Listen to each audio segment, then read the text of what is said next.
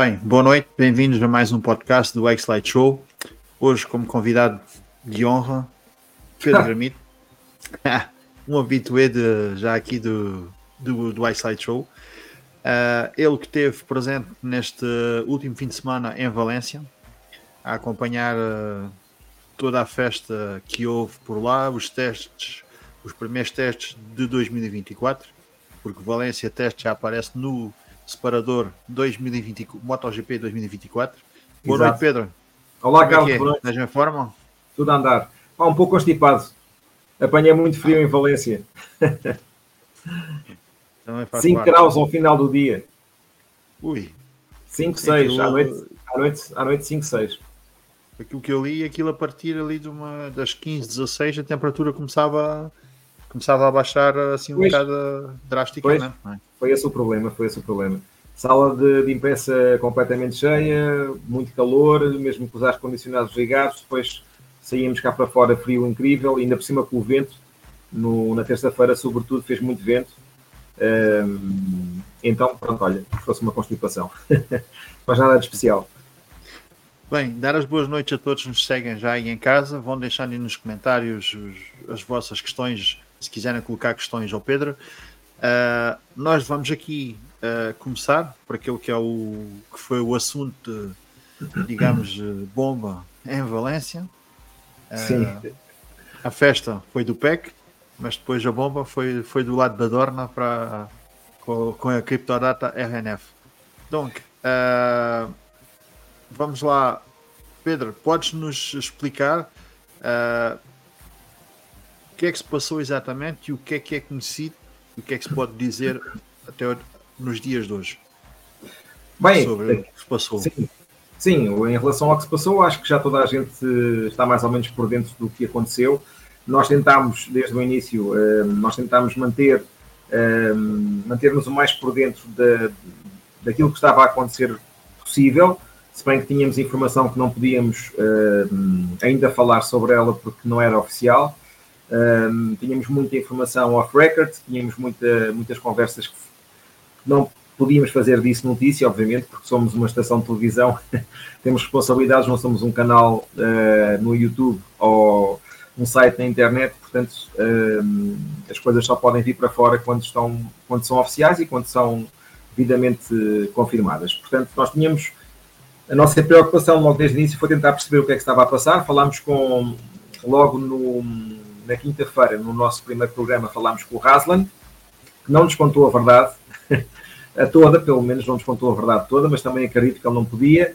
Uh, depois falámos com o presidente da FIM, o Jorge Viegas, uh, falámos com. Uh, depois, entretanto, houve aquela conferência de imprensa da, da RNF Criptodata e depois falámos com o Carmelo Vespeleta. Portanto, tentámos cruzar ao máximo a informação toda para depois chegarmos àquele, àquele anúncio que basicamente já não era uma surpresa quando ele apareceu, porque entretanto já tínhamos uh, alguma informação nesse sentido, se bem que acabámos sempre por, por não vou dizer que ficámos surpreendidos, mas também, enfim, não, estaríamos a contar com uma, com uma explosão uh, tão violenta por parte da Dorna, da FIM e da IRTA, escolher uma equipa, uh, mas enfim, foi, foi, foi aquilo que ao longo dos dias foi aquilo que hum, ia parecer que ia acontecer. Eh, basicamente, eh, acho que posso, posso dizer isso. Vamos por pontos. Primeiro, aquela conferência da, da RNF. No sábado. Eles basicamente, eles basicamente apresentaram, eh, podemos ver aqui, à esquerda está o Ovidio Toma, à direita está o Bogdan Maruntis, que são os dois co-proprietários da Criptodata, que por sua vez também é detida por outra empresa, e no meio estão os dois eh, sócios, eh, acionistas, não sei, dessa tal empresa romena, a Untold, que organiza festivais de música eletrónica. Portanto, basicamente o que, o que aconteceu foi que eles organizaram uma conferência de imprensa para apresentar um parceiro, uh, nem sequer é um sponsor, é um parceiro, que é precisamente esta, esta Untold. Uh, toda a comunicação social estava dentro de, do Hospitality da RNF, não havia espaço para mais ninguém, estava completamente cheio e obviamente que nós estávamos todos lá para, para tentar perceber o que se passava com a equipa, porque entretanto já havia muita conversa que já vinha atrás em relação a, em relação a problemas financeiros, em relação a dificuldades que a equipa teve durante todo o ano. uh, que afetaram o rendimento dos pilotos e agora o círculo fica fechado, porque uh, depois do que aconteceu neste fim de semana, há muitas coisas que foram acontecendo ao longo da época que agora fazem sentido, ou pelo menos fazem mais sentido. Mas já vamos ter a oportunidade para falar disso tudo. Mas na realidade, uh, o Ovidio e o Bogdan Maruntis acabaram por ser bombardeados com questões sobre, sobre a parte desportiva, sobre a parte financeira, porque entretanto esta a notícia que deu conta de que havia problemas financeiros eh, dentro da RNF Cryptodata e na relação com os diferentes parceiros do MotoGP, inclusive com a Dorna, foi lançada pelo The Race. Foi o The Race que fez um primeiro artigo em que falava sobre dívidas a fornecedores, dívidas eh, a praticamente pessoal, toda a gente, sim, aos funcionários, inclusivamente dívidas, uma dívida um, à própria Dorna, do title main sponsor do Grande Prémio da Áustria. Uh, se, bem, se bem se te recordas, um, o Grande Prémio da Áustria tinha o nome da Criptodata. Aqui, um bocadinho antes da gente entrar, por acaso estive a dar uma olhada no, no Instagram e caí numa. Encontrei uma notícia em que falava disso, em que supostamente uh, a Dorna reclama 700 mil euros, uh, que seja que a Criptodata não, não pagou 700 mil euros ou seja, Sim. seria 1 milhão, 1 milhão e 400 mil o total e só pagou 50%. E acho que um, um, dos grandes problemas está, está aí. E a Dona, neste momento, pronto, isto não quer, nem quer ouvir mais falar nisso e que, e que vai para o tribunal, não? Como, como, como anunciado.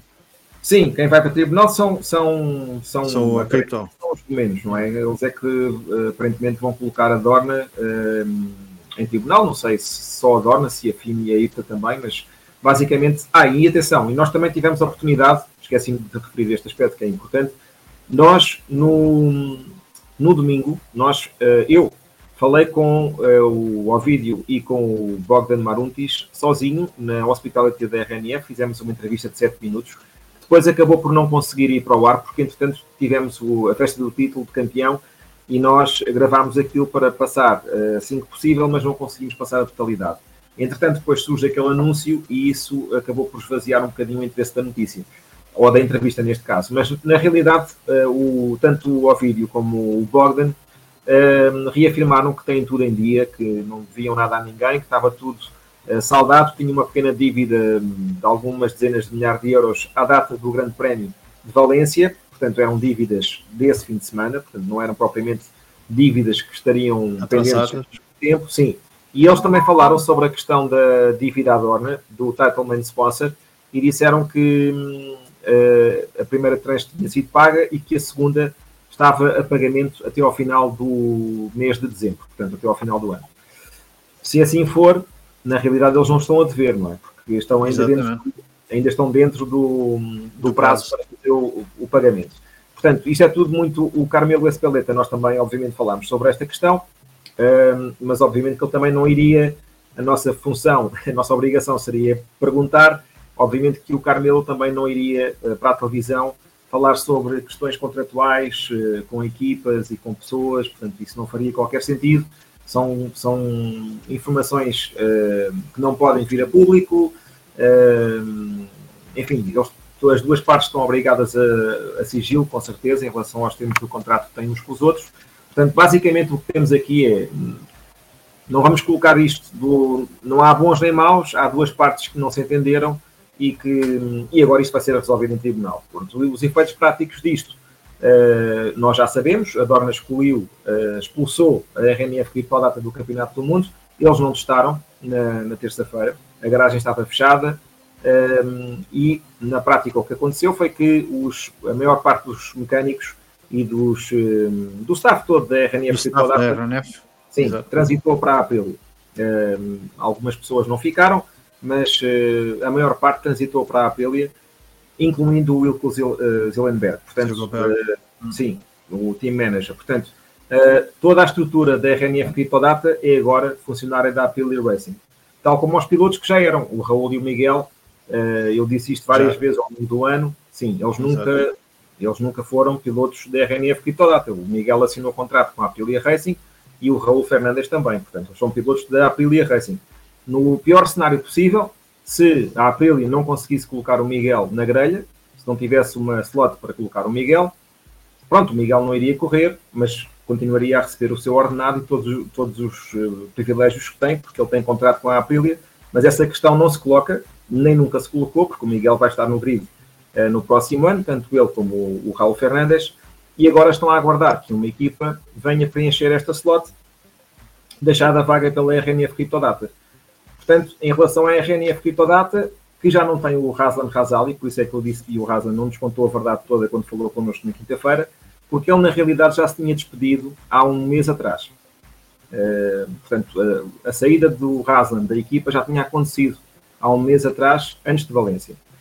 Um, e depois, só em Valência, é que surge aquele comunicado do Raslan uh, a despedir-se, dizer que ia chegar ao fim de um ciclo, por aí fora. Aparentemente, o que, o que aconteceu, aliás, isto é público, porque isto foi falado na conferência de imprensa, o Razan uh, foi, foi despedido, digamos assim, pela criptodata RNF. É uma situação um bocadinho cinzenta e nebulosa, não se percebe muito bem, porque o Razan e a RNF são coproprietários da equipa sendo que, uh, desculpa, o Razan e a Criptodata são coproprietários da equipa, sendo que a Criptodata tem 60%, o Razan tem 40%. Um, ehm, não houve qualquer compra da parcela do Razan, portanto, os romenos disseram que não tinham ideias de comprar os 40% do Razan. Aquilo que eles vão fazer é, eles, eles, tanto quanto nós conseguimos perceber, eles acusam o Razan de má gestão do, dos recursos da equipa. Dos recursos. Dos recursos yeah. da equipa. Eles dizem que gastaram mais também li algo sobre, sobre isso que eles questionam, uh, questionaram o Raslan uh, sobre, a, sobre a questão de como é que, eles, como é que ele gastou, uh, como é que foi gasto o dinheiro que, que a Cryptodata investiu na, na equipa, não é? Acho Sim, é um. Estamos, a falar, estamos a falar de 11 milhões de euros, mais Exato. o dinheiro, segundo o que eu percebi, mais o dinheiro que a Dorna dá de apoio, portanto são 7 milhões da Dorna mais 11, são 18 milhões, é o que terá custado a época do, da criptodata, é, isto, isto, se for 7, 7 mais, mais 11. Agora, na altura, sinceramente, fiquei com dúvidas se seriam 7 mais 11 ou se os 11 já incluíam os 7 milhões da Dorna, mas pronto, isso também não é relevante. O que é relevante é que eles acusam o Rasdan de má gestão, de ter, de ter gerido mal os recursos da equipa e que isso acabou por se refletir nos resultados da equipa. Um, e basicamente o que eles vão tentar eh, fazer, uh, ah, está a decorrer uma auditoria interna também para perceber uh, ou para tentar uh, aferir se realmente houve má gestão, houve gestão danosa ou não, porque uma coisa é um gestor, uh, no caso do Razan, opa, tomar decisões que não foram certas, mas tomou-as em boa fé e tomou-as pensando, acreditando naquele momento que estava a fazer o melhor para a equipa, não é? Isso é um cenário. Depois as coisas podem não resultar, ok? Outra situação completamente diferente é tomar decisões que prejudicam a equipa e que eh, de certa forma, ele já sabia que isso poderia acontecer. Portanto, são, gestão danosa é um bocadinho mais este segundo, é o segundo exemplo, não é? Exato.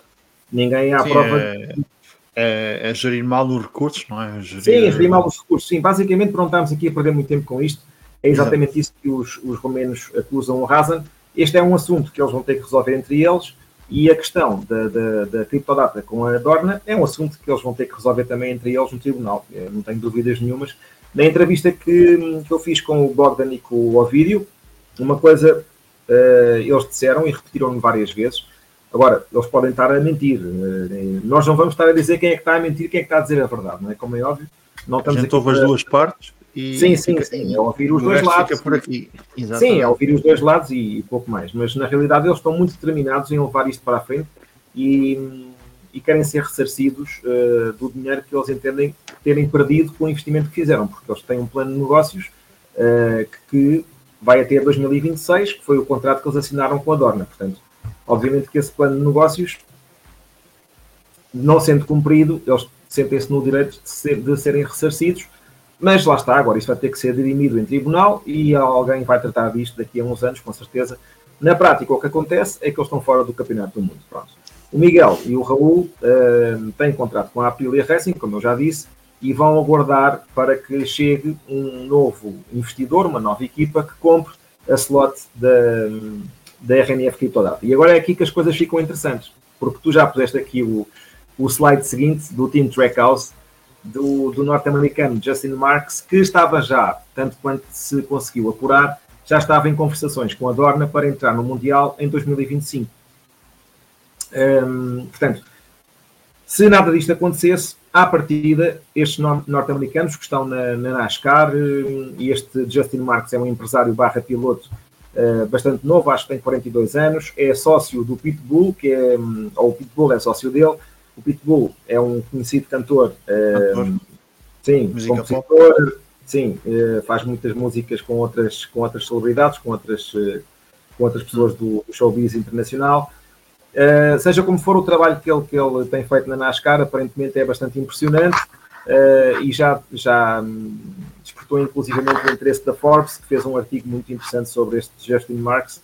E parece ter uh, algum pedigree de desporto motorizado e gosta de, de, de, desportos, de desportos motorizados e na, estará na calha para, para entrar em 2024, sendo que, como eu disse, já estava uh, em conversações com a Dorna para entrar em 2025, mas como aconteceu isto que aconteceu, abriu-se aqui uma grande possibilidade e aparentemente uh, poderemos ter estes norte-americanos no Mundial de MotoGP na, na próxima temporada.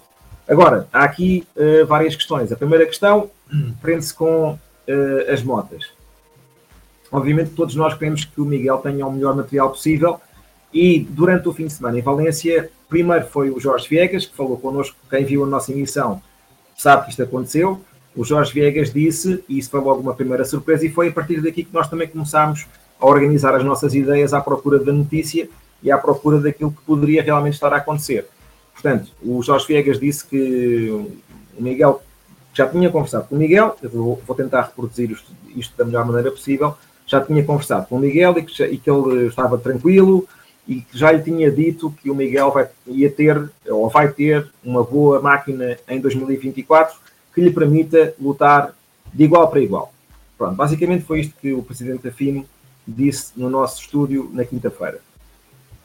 Portanto, uma máquina que lhe permita lutar de igual para igual só pode ser uma máquina oficial, porque as outras não permitem lutar de igual para igual. Uh, isto se for no universo Aprilia, se fosse no universo Ducati, eu ficava feliz com uma moto de, com um ano de idade, porque já vimos que as motas são tão boas como as outras. Tão, exatamente. a diferença é tão pouca.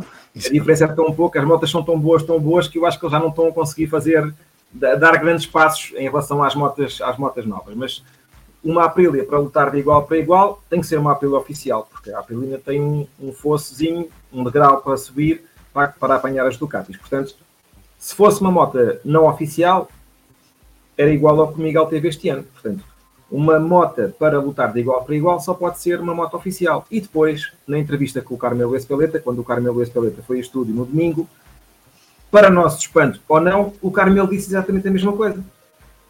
Porque nós eh, questionámos o Carmelo sobre um, o futuro de, do Miguel, ele sabe que nós somos portugueses, obviamente, nós tentamos ser o mais abrangentes e falar sobre o Mundial, mas sempre com a preocupação do nosso piloto, que só temos um. portanto, os espanhóis têm aí uns 10, os italianos têm aí uns 10, nós só temos o Miguel. Portanto, obviamente temos que sempre preocupar-nos com, com, com, com tudo o que do Miguel, não é com o nosso. E o Carmelo também disse a mesma coisa, que o Miguel ia estar no grid, pronto, isso também já, de certa forma, acho que ninguém nunca pensou o contrário, o Miguel ia estar no grid e que ia ter uma máquina, ia ter uma moto boa, ia ter uma moto muito boa. Já não sei bem o que é que ele disse, mas foi mais ou menos isto. É pá, e nós realmente ficámos, pá, então, mas já temos duas pessoas a dizer que o Miguel vai ter, uh, pode estar descansado, vai ter uma moto muito boa, só pode ser a moto oficial. Portanto, aquilo que parece neste momento é que este Justin Marks, este norte-americano, tem o capital deve... necessário. Diz, diz. E já deve ter uh, praticamente as coisas tudo acertado com a Dorna, digamos assim. Bem, é, pois, é que eu não sei se tem tudo acertado. Tudo acertado não terá ainda porque ainda não foi anunciado, não é? Eh, como eu Sim, disse, uh, o plano era para ele entrar no Mundial de MotoGP em 2025. Agora, se tu pensares que para montar uma equipa para competir no Campeonato do Mundo a este nível, estamos em estamos praticamente em dezembro, hoje é dia 20. Estamos em dezembro, a dezembro é amanhã já. Sim. Aliás, se a gente continuar o podcast, uh, se deixarmos ir atrás aqui do pessoal, vamos entrar no dia 1 de dezembro. É pá, não, isso são mais duas horas e meia, estou rouco. Uh, não, não se, pensares bem, se pensares bem, estamos em dezembro, não é? Março Exato. já está aí ao lugar da esquina, quer dizer, quatro meses para montar uma equipa para competir no Campeonato do Mundo, epá, Aliás, é, é temos, uh, e temos, temos os primeiros testes em fevereiro. Sim, temos os testes da Malásia em Sepang, é verdade. Portanto, uh, para parar, é que repara uma coisa, não é só juntar as pessoas e tipo, como vamos ali jogar a bola com os amigos num, 5 para 5, ali no campo não sei aonde. De, de, quer dizer, isto é, isto, a logística, preparar o Mundial é uma logística assombrosa, percebes? Estamos a falar, Mas o facto... a falar de uma estrutura pesadíssima e de uma base europeia, porque uh, se este norte-americano vai entrar no Campeonato do Mundo, ele não pode fazer, ele não pode ter a base nos Estados Unidos, ele tem que ter a base na Europa. E, e segundo o que li, ele vai, ele vai, se isto se confirmar, a base da, da, da Trackhouse Team vai ser uh, perto da casa de Noale, vai ser perto de Noale, onde a Aprilia tem a, tem a fábrica. Portanto, já há aqui muitas, muitos indicadores. Esta proximidade é boa porque, em termos logísticos, ajuda a que as coisas fluam com mais rapidez. Agora, a Aprilia também foi, de certa forma, a Aprilia manteve só à, margem disto tudo. A Aprilia não falou sobre nada disto, não apareceu em nenhum momento, uh, teve sempre à margem de, destes acontecimentos. Agora, a questão prende-se com o seguinte: se este norte-americano tiver capacidade para, para fazer esse tipo de investimento, e estamos a falar de um investimento muito, muito, muito grande, não sei se as pessoas têm, têm alguma ideia do que é que custa ter uma moto MotoGP oficial, mas é, são muitos milhões, não é um disparate. Há equipas que estão a gastar na ordem dos 100 milhões de euros por época, portanto, uh, e para não ganharem nada, portanto, uh, é, pá, percebes? É um investimento enorme. E a questão que, que eu ponho e que também muita, que muitos seguidores e muito pessoal que, tenho falado, que muitos põem, é essa Aprilia terá a logística e a, e, a, e a capacidade, vamos dizer assim, de produzir quatro motos do mesmo ano. Quatro motos de, de GP24, RSG pois, GP24. Essa, essa, era, esse, era esse o ponto que eu, ia, que eu ia tocar a seguir. Nós não sabemos, ninguém sabe ao certo se a Aprilia tem essa capacidade ou não. Agora, aparentemente não. Aí é que está, aí é que está o problema. Aparentemente não, e a Aprilia acabou também por ser apanhada um pouco de surpresa no meio deste, deste turbilhão todo, deste tornado que se abateu sobre um, o paddock do MotoGP. Eles também já perceberam uma coisa, Carlos. Eles perceberam que a estratégia que eles, que eles delinearam para, para a equipa satélite falhou completamente. Não foi nada. Uh, ah, sim, isso, sim isso foi, um completo, foi um completo fracasso. Foi um completo fracasso. Teve muito poucas coisas boas, teve muitas coisas que não correram bem. E eu falei com o Maverick agora na terça-feira. E depois das perguntas dos testes e não sei o quê, falámos também um bocadinho sobre a relação entre, entre a casa-mãe, a equipa oficial e a RNF. E eu não gostei nada da resposta do Maverick, sinceramente fiquei muito desiludido com. Não é desiludido, não é desiludido com ele, mas não, não gostei da resposta dele, porque ele disse que basicamente o que ele disse foi nós vamos ter que pensar em nós próprios e não contar com os outros. Portanto, ele disse que não sabia, neste momento não sei como é que está a situação da equipa. Ele não sabe e ninguém sabe, pronto. Uh, não sei como é que está a situação da equipa uh, satélite, mas temos que pensar em nós próprios e não nos outros. Pronto. E basicamente foi isto. Isto, isto significa o quê? Significa que a forma como nós pensaram durante a maior parte do ano foi esta. Percebes? Foi um bocadinho assim. Portanto, eu acredito que os responsáveis da, da Aprilia tentaram fazer com que esta ligação funcionasse, e, mas ao mesmo tempo também não deram as ferramentas ao Miguel nem ao Raul para que esta, esta relação pudesse funcionar Vou-te só recordar aqui um episódio sobre o famoso braço oscilante que o Miguel terá montado na sua moto. É que nós passamos, repara, eu, nós, já fizemos vários, vários lives uh, nesta época e passámos montes de tempo a falar sobre as coisas que a moto do Miguel vai ter e as evoluções que o Miguel vai ter. O Miguel nunca teve nenhuma evolução, o Miguel nunca teve nada. A moto com que o Miguel começou foi a moto com que o Miguel acabou. E a única coisa que montaram nas moto, na moto do Miguel e na moto do Raul, se é que montaram alguma coisa na moto do Raul, epá, foram coisas que uh, a Casa Mãe tentou perceber se poderiam funcionar nas motas, nas motas oficiais, mas como, uh, como as motas são diferentes, não é? Logo à partida, há muita coisa que não se pode colocar na moto de 2022, não é? Que foi a moto com que o Miguel usou este ano, porque eles não vão retirar dele nenhuma informação pertinente, percebes? Portanto, houve essa situação do braço, do braço oscilante, acho que foi em Misano, o que é que foi, uh, em que o Miguel montou um braço oscilante novo, porque a Aprilia queria, queria ter informação sobre aquele braço oscilante. Aparentemente o Aleixo não terá gostado daquele braço oscilante, uh, e então o Miguel gostou. e o Miguel terá dito à Aprilia que, então, se o Aleixo não quer usar, eu posso usar. Uh, e depois a Aprilia foi falar com o Aleixo, e o Aleixo disse que afinal, afinal, olha, se calhar fica aqui com o braço oscilante. Pronto. Ou seja, isto não foi, não foi propriamente um, um isto não fluiu bem, estás a perceber? Não fluiu bem. É, não Mas também houve ali uma altura, ali na ronda asiática, especialmente, a partir do ano passado sofreu bastante na, na ronda asiática. Este ano voltou a sofrer outra vez. E houve ali uma altura que não era só o Miguel, não era só o Raul, mas também já o Vinhales e o, e o próprio Aleix se queixavam que, que, que as coisas não estavam bem.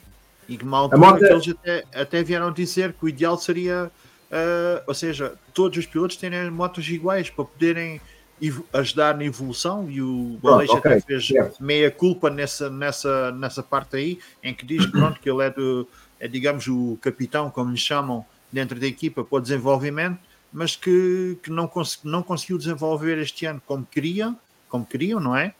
E que o facto de ter pilotos como o Miguel e o Raul, mas com motas anteriores, também não ajuda porque não podem ir buscar dados, que não servem para nada. Que a moto Sim. com nada.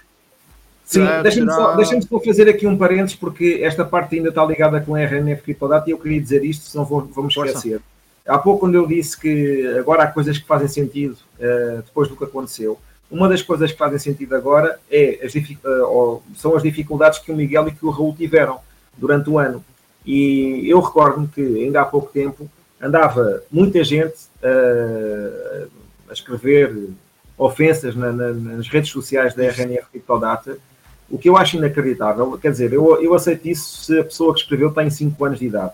Agora, adultos a escreverem isso, é pá, por amor de Deus, pá. É, é só preciso ter um bocadinho de noção e, epá, e não, não sejam atrasados mentais, é só isso que eu peço, porque na realidade, na realidade eu senti-me envergonhado de ler algumas coisas que escreveram na página da, da RNF Criptodata. E agora percebe-se, mais ou menos, percebe-se um bocadinho do porquê dos, do, dos problemas que os pilotos tiveram.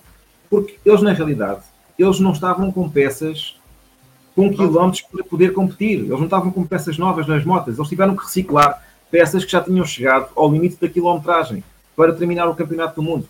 Nós estamos a falar de MotoGP, estamos a falar de protótipos, não são motas que vocês pegam, no, no, compram numa loja, vão andar 10 ou 20 mil quilómetros, vão ali ao, ao, a uma oficina qualquer trocar o óleo e fazem mais 10 ou 20 mil quilómetros. É, é, numa moto de MotoGP, até os parafusos são experimentais, quer dizer, não, não, nada de que está ali, a complexidade de uma moto é, de MotoGP é tão alta, tão elevada, que qualquer pessoa que fica a olhar para uma moto, tirando aquilo que é óbvio, não sabe o que é, por onde é que está a olhar, percebes? Tem, tem dificuldade exato, em perceber, exato. tem dificuldade em perceber até eu que a complexidade que está ali à vista, fora aquilo que não está à vista. Portanto, tu, isto para dizer o quê? Tudo o que está numa moto, de moto GP, tem um limite de quilómetros, tem um limite de utilização. E a partir desse limite já não pode ser mais utilizado. A RNF, com as dificuldades que teve, porque eles disseram durante muito tempo que não tinham problemas financeiros e não era verdade, afinal tinham e tiveram Aparentemente, lá está, vai voltar outra vez à história do, da má gestão dos recursos por parte do Haslam, mas isso, pronto, isso, isso é uma questão que agora não, não é relevante. A verdade é que eles acabaram o Mundial, entraram na reta final no último terço, epá, sem, sem terem capacidade para, para chegarem a material em condições. Portanto, a partir do momento em que eles tiveram começar a reciclar peças para colocar nas motas, obviamente que isso vai logo à partida limitar o andamento dos pilotos.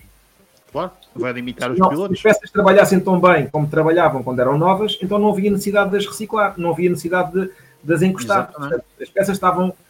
O material que a equipa usou estava gasto. Estava gasto. Esta é que é a realidade. Portanto, a partir do momento em que estamos a, a falar de um campeonato do mundo que tem 18 pilotos separados por um segundo e os primeiros 10 separados às vezes por 4 décimos ou 5 décimos, é pá, se vais montar peças que estão para lá do limite da quilometragem uma moto, ah, à partida se calhar tem tudo para correr mal. E a culpa não é dos mecânicos, não é? E a culpa não é da equipa, a culpa é da, da falta de capacidade de, de, de, quem geriu a equipa. É, não vou dizer que foi o Rasa, não foi o A ou o B, não interessa, mas a verdade é que a equipa chegou ao final de, do Mundial, entrou naquela reta final, sem dinheiro, pronto, sem dinheiro para, para, poder, para poder competir. Portanto, a partir ah. deste momento, a partir deste momento, obviamente que pá, a culpa não é daquelas pessoas que estão lá a trabalhar. É porque, repara, eu agora sou outro parênteses. Ninguém tem ideia do stress que os mecânicos uh, sofrem no Campeonato do Mundo. Estamos a falar de pessoas que estão 10 meses por ano longe da família. Eles têm que chegar primeiro que toda a gente, saem depois de toda a gente sair, têm que montar tudo, desmontar tudo. Epá, e passam praticamente os dias muito, sem descansar. Porque e eles muitas não vezes, é isso que eu ia dizer, é isso que eu ia referir, muitas vezes, de, de sexta para sábado, de sábado para domingo, praticamente nem dormem. Nem dormem. Eles não... caem e partem eles a não... é tudo, praticamente destruída. Sim, sim, sim, sim, sim, exatamente, exatamente. Se, se, um piloto destrói uma moto, eles têm que a reconstruir. Uh, e eles não viajam em executiva como os pilotos, eles não viajam em jato privado como o Alex Pargarou, percebes? Eles viajam em companhias normais, como eu e tu fazemos, e estão sujeitos Exato. aos mesmos horários que nós temos para apanhar um avião, e se for para fora da zona europeia ainda é pior. Portanto, esta gente pá, sofre uma pressão incrível. E, e ler as coisas que eu li no, no, no Instagram, de, sobretudo da RNF, é pá, encheu-me de vergonha, sinceramente encheu-me de vergonha. E eu gostava que, o, pelo menos no MotoGP, pá, não houvesse este tipo de adepto do futebol. Uh, acho, acho que está nas nossas mãos fazer com que isso não aconteça, porque foi realmente vergonhoso ler as coisas que li. A dada altura, uh, o Razan teve que escrever uh, Spread Love, Not Hate. Quer dizer, é pá, e agora pergunto: se alguém que está a ouvir que fez isso, o que é que isso ajudou o Miguel? O que é que Nada. isso ajudou o Miguel? Nada. Sim, Nada. é que me digam. Expliquem-me lá o que é que escrever esta equipa é uma merda. Pronto. O que é que isso ajudou o Miguel? Ou o que é que isso ajudou a equipa? O que é que isso ajudou a mudar as coisas para melhor? Zero, bola. Zero. Portanto, Nada.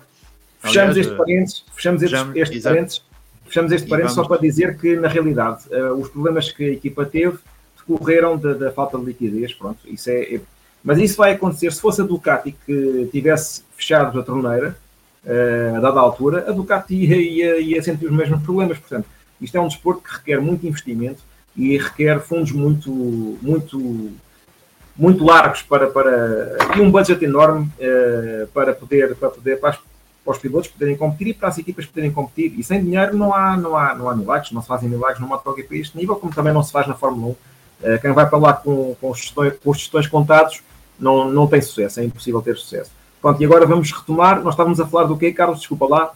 Eu só queria uh...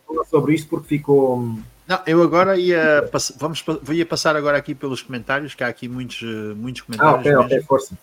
É, estava tinha aqui alguns que eu pus aqui do lado. Ah, espera aí, espera aí, espera aí, já me lembrei. Importante, desculpa lá, já vamos aos comentários, é, é rápido. Isso, problemas isso, de sobreaquecimento. Estavas a falar sobre os problemas de sobreaquecimento nas motos. Exatamente, eles estiveram na, na, é verdade. Na eu vou-te dizer, eu fiquei muito desiludido com a Aprilia este ano. E quando estou a falar da Aprilia, estou a falar da equipa oficial porque eles não conseguiram resolver o problema que tinham no ano passado. E isso voltou outra vez para assombrar os pilotos da, da, da equipa oficial. Eu falei a dada altura com o Miguel, já não me recordo bem quando é que foi, mas falámos sobre esta questão da, do calor. Uh, acho que foi antes de começar, uh, acho que foi na Áustria, antes de começar, uh, sim, foi antes de, da Ronda Asiática. Sim, foi antes da Ronda Asiática, porque eu lembro que falei com o Miguel sobre se ele estava preocupado com o calor na Ronda Asiática e não sei o quê. Portanto, deve ter sido na Áustria, porque eu também não fiz muitas corridas este ano. Um, e ele, ele disse que a moto um, tem, um, tem um problema concept, conceptual, pronto, é uma questão que só afeta as Aprilia, ou afeta mais as Aprilia que as outras motas todas, uh, e a moto e, é muito, emite muito calor. E o problema é que o calor que a moto emite sai por sítios onde não devia sair. Portanto, eles, e depois cria ali um efeito de o próprio calor vai aquecendo ainda mais a moto. Ou seja, à medida que a moto aquece, aquele calor não se dissipa, fica ali concentrado e vai tornando tudo aquilo num forno pá, ao ponto de, de, de, os pilotos sentirem temperaturas a rondar os 70 graus centígrados. Portanto, isto depois acaba por afetar tudo. Afeta a mecânica, afeta a ciclística, afeta os pneus e afeta também os pilotos. Portanto, fiquei desiludido no sentido em que a Aprilia não conseguiu resolver isto. Isto é um mau sinal, porque no ano passado, se bem te recordas, houve um grande hype em relação, em redor da Aprilia. A dada altura, sobretudo antes de começar a ronda asiática, já se falava em título, o Alê estava em terceiro, uh, declarou-se como um candidato ao título, havia festas nas, quando eles chegavam com bandeirinhas e por aí fora. Epá, e de repente tudo isso acabou. E eles não conseguiram resolver um problema que trouxeram do ano passado. Epá, isto é um pouco preocupante para uma equipa que, que, que é de fábrica não terem conseguido resolver um problema tão grave nas motas é um bocadinho preocupante. Mas pronto, vamos seguir. E, e, este ano também, não só na ronda, na ronda asiática, então acho que foi mesmo um descalabro, quer para, a, quer, quer para a oficial, quer também para. Ah, ah é verdade, olha. Outra coisa, foi, sim, foi um descalabro. Para, mas para a RNF já não foi surpresa, porque eles tinham as motas do ano passado E como é óbvio, os problemas que o Alex e o Maverick Eu, eu pelo menos, tudo bem, eu esperava, já sabia que na segunda parte do campeonato as, de, as motos do próprio One, ou seja, as de 23, iriam, iria notar-se mais a diferença das motos de 23 para 22. Agora, o que eu acho é que uh, o número de distâncias por, uh, por falhas técnicas uh, este ano acho que foi, um, foi, foi maior que o ano passado, na Aprilia. E Sim. também tem mais motas, não é? Mas mesmo as oficiais, houve momentos em que o Maverick e o Aleix também tiveram que abandonar a corridas devido a problemas técnicos na, nas motas. Uh, ou seja, uh, nesse aspecto, é um pouco, fiquei também um pouco desiludido, porque esperava que a Aprilia tivesse dado o, o tal passe mais à frente, que não deu. É, sim. A minha desilusão é um bocadinho essa, porque na realidade uh, mostra que epá, que eles estão ainda um bocadinho longe da Ducati e, e, e pronto, pá, é, dizer o quê? Não, não, não, conseguiram resolver um problema importante que, que deviam ter resolvido. Deixa-me só dizer-te uma coisa, porque há bocadinho isto também ficou pendurado. Desculpa, é, é, rápido, Carlos. Em relação, há pouco falaste sobre a capacidade da Aprilia em ter quatro motas oficiais. Eu disse, pronto, ninguém sabe neste momento sim ou se não. Eu acho que não, mas depois não finalizei. Eu acho que não, porque a Aprilia, ao contrário da KTM, por exemplo, que faz tudo in-house, portanto a KTM faz tudo dentro do, do mesmo, do mesmo telhado, uh, a Aprilia um, ehm, recorre muito um, ehm, outsourcing, percebes? Portanto, um, ehm, as coisas vêm de vários sítios diferentes. E eu não sei se eles têm capacidade, mesmo que queiram, para fazer as quatro motos oficiais. Poderão ser só três. Uh, Sim, e, poderá haver uma moto e poderá haver uma moto de 23 ou seja, poderá haver aqui uma equipa, neste caso seria track, o time Trackhouse, com uma moto oficial, a moto de 24, e uma moto de 23. Agora, pronto, à partida será o Miguel com a moto oficial, como é óbvio, não é? Mas, mas também deixa-me só dizer-te outra coisa. Se assim for, se isso acontecer, então aí sim a, a, equipa satélite vai trabalhar como uma verdadeira equipa satélite. E pois. havendo só uma moto de 24, significa que, agora sei que está toda a gente a festejar o facto de Miguel ter uma moto de 24 no próximo ano ou poder vir a ter uma moto de 24. Mas não são só boas notícias, porque uh, era preferível que a Aprilia tivesse as duas motas de 24 para o Miguel e para o Raul. Porquê? Porque vai sobrecarregar o Miguel no trabalho que ele vai ter que fazer para a equipa, para a equipa de fábrica. Porque esse é que é o propósito de ter uma equipa satélite, com motas como a Ducati fez com a Pramac. Não sei se tu te recordas, mas quando apareceu a primeira versão da Senhora Gorda, da, da Ducati, com efeito de sol, quem testou essa moto primeiro antes dos pilotos de fábrica foi o Zarco. Percebe? Aliás, o Zarco, o Zarco passou a vida dele na Pramac a testar, não é? A testar. Portanto, é este, este é que é o propósito de teres uma equipa satélite. Teres material igual à equipa de fábrica e quando vem uma solução nova, porque é muito arriscado utilizá-la nos pilotos oficiais, entregas essa solução ao piloto que está na equipa satélite. Agora, se uh, a Aprilia só construir uma moto para lá das duas que já tem, significa que esse trabalho vai ter que ser todo feito pelo Miguel. E, pá, e obviamente que isso vai penalizá-lo também, não é? Ele não pode estar a competir e a testar ao mesmo tempo. Percebes onde é que eu quero chegar? Yeah, yeah, yeah. Sim, exato. Ele vai, aliás, ele vai, vai ter que fazer aquilo, vai ter que fazer aquilo que a gente viu ele fazer na KTM. Ou seja, sem ser, sem ser numa. Aliás, mas espera, estava na Tech 3, espera, mas aí na K... motos ah, ok, ok. Assim, quando ele estava na Tech 3, uh, eh, embora as motos não fosse a moto do ano, mas muitas passavam muitas peças pela mão do, pelas mãos do pela moto do Miguel para ele testar antes de, chegar à, à fábrica. Sim. E Olha, as, não te esqueças, eu quero falar da KTM, mas vamos aos comentários. Mas eu quero falar da KTM. Vamos aos comentários. Sim, sim. Uh, opa, os comentários têm aqui, é, tem aqui muitos a perguntar uh, também sobre se o Miguel ia ter a moto, irá ter ou não a moto de 2024. Uh, ah, e está aqui uma, uma questão do João Carapinha. Boa noite, João. Mas mesmo com essa reciclagem de material, qual a explicação para o final de temporada até positivo da parte do Raul? É muito simples. O Raul teve uma curva de, de aprendizagem diferente da do Miguel. O Raul precisou de mais tempo para conseguir perceber a moto uh, trouxe pessoas para o, a sua equipa que não tinham experiência de MotoGP, portanto, ele e a equipa tiveram que aprender, são pessoas da confiança dele, como é óbvio, por isso é que estão lá, mas não tinham propriamente experiência de MotoGP, portanto, eu quando digo MotoGP digo categoria rainha, como é óbvio. Portanto, foi uma aprendizagem para o Raul, foi uma curva diferente em relação àquela que o Miguel já fez, porque o Miguel tem mais experiência que o Raul, tem, tem muito mais uh, palmarés que o Raul, Uh, é mais piloto que o Raul também, como é óbvio, não é? Mas o Raul também é um excelente piloto e conseguiu demonstrar isso agora na parte final. Uh, no, no caso do Miguel, eu acho que os problemas acabaram por afetá-lo mais do que afetaram o Raul. E se, se, bem te recordas, também já aconteceu o mesmo ano passado na, na KTM, quando o Miguel uh, estava na KTM. A segunda metade do campeonato do ano passado, o Miguel reagiu pior do que o, do que o Brad Binder. A KTM teve, no ano passado, teve uma segunda metade má. Não é? A equipa como um todo teve uma segunda metade má. Mas no meio do mal, o Binder conseguiu reagir de uma maneira melhor, digamos assim, pronto, conseguiu reagir melhor do que o Miguel.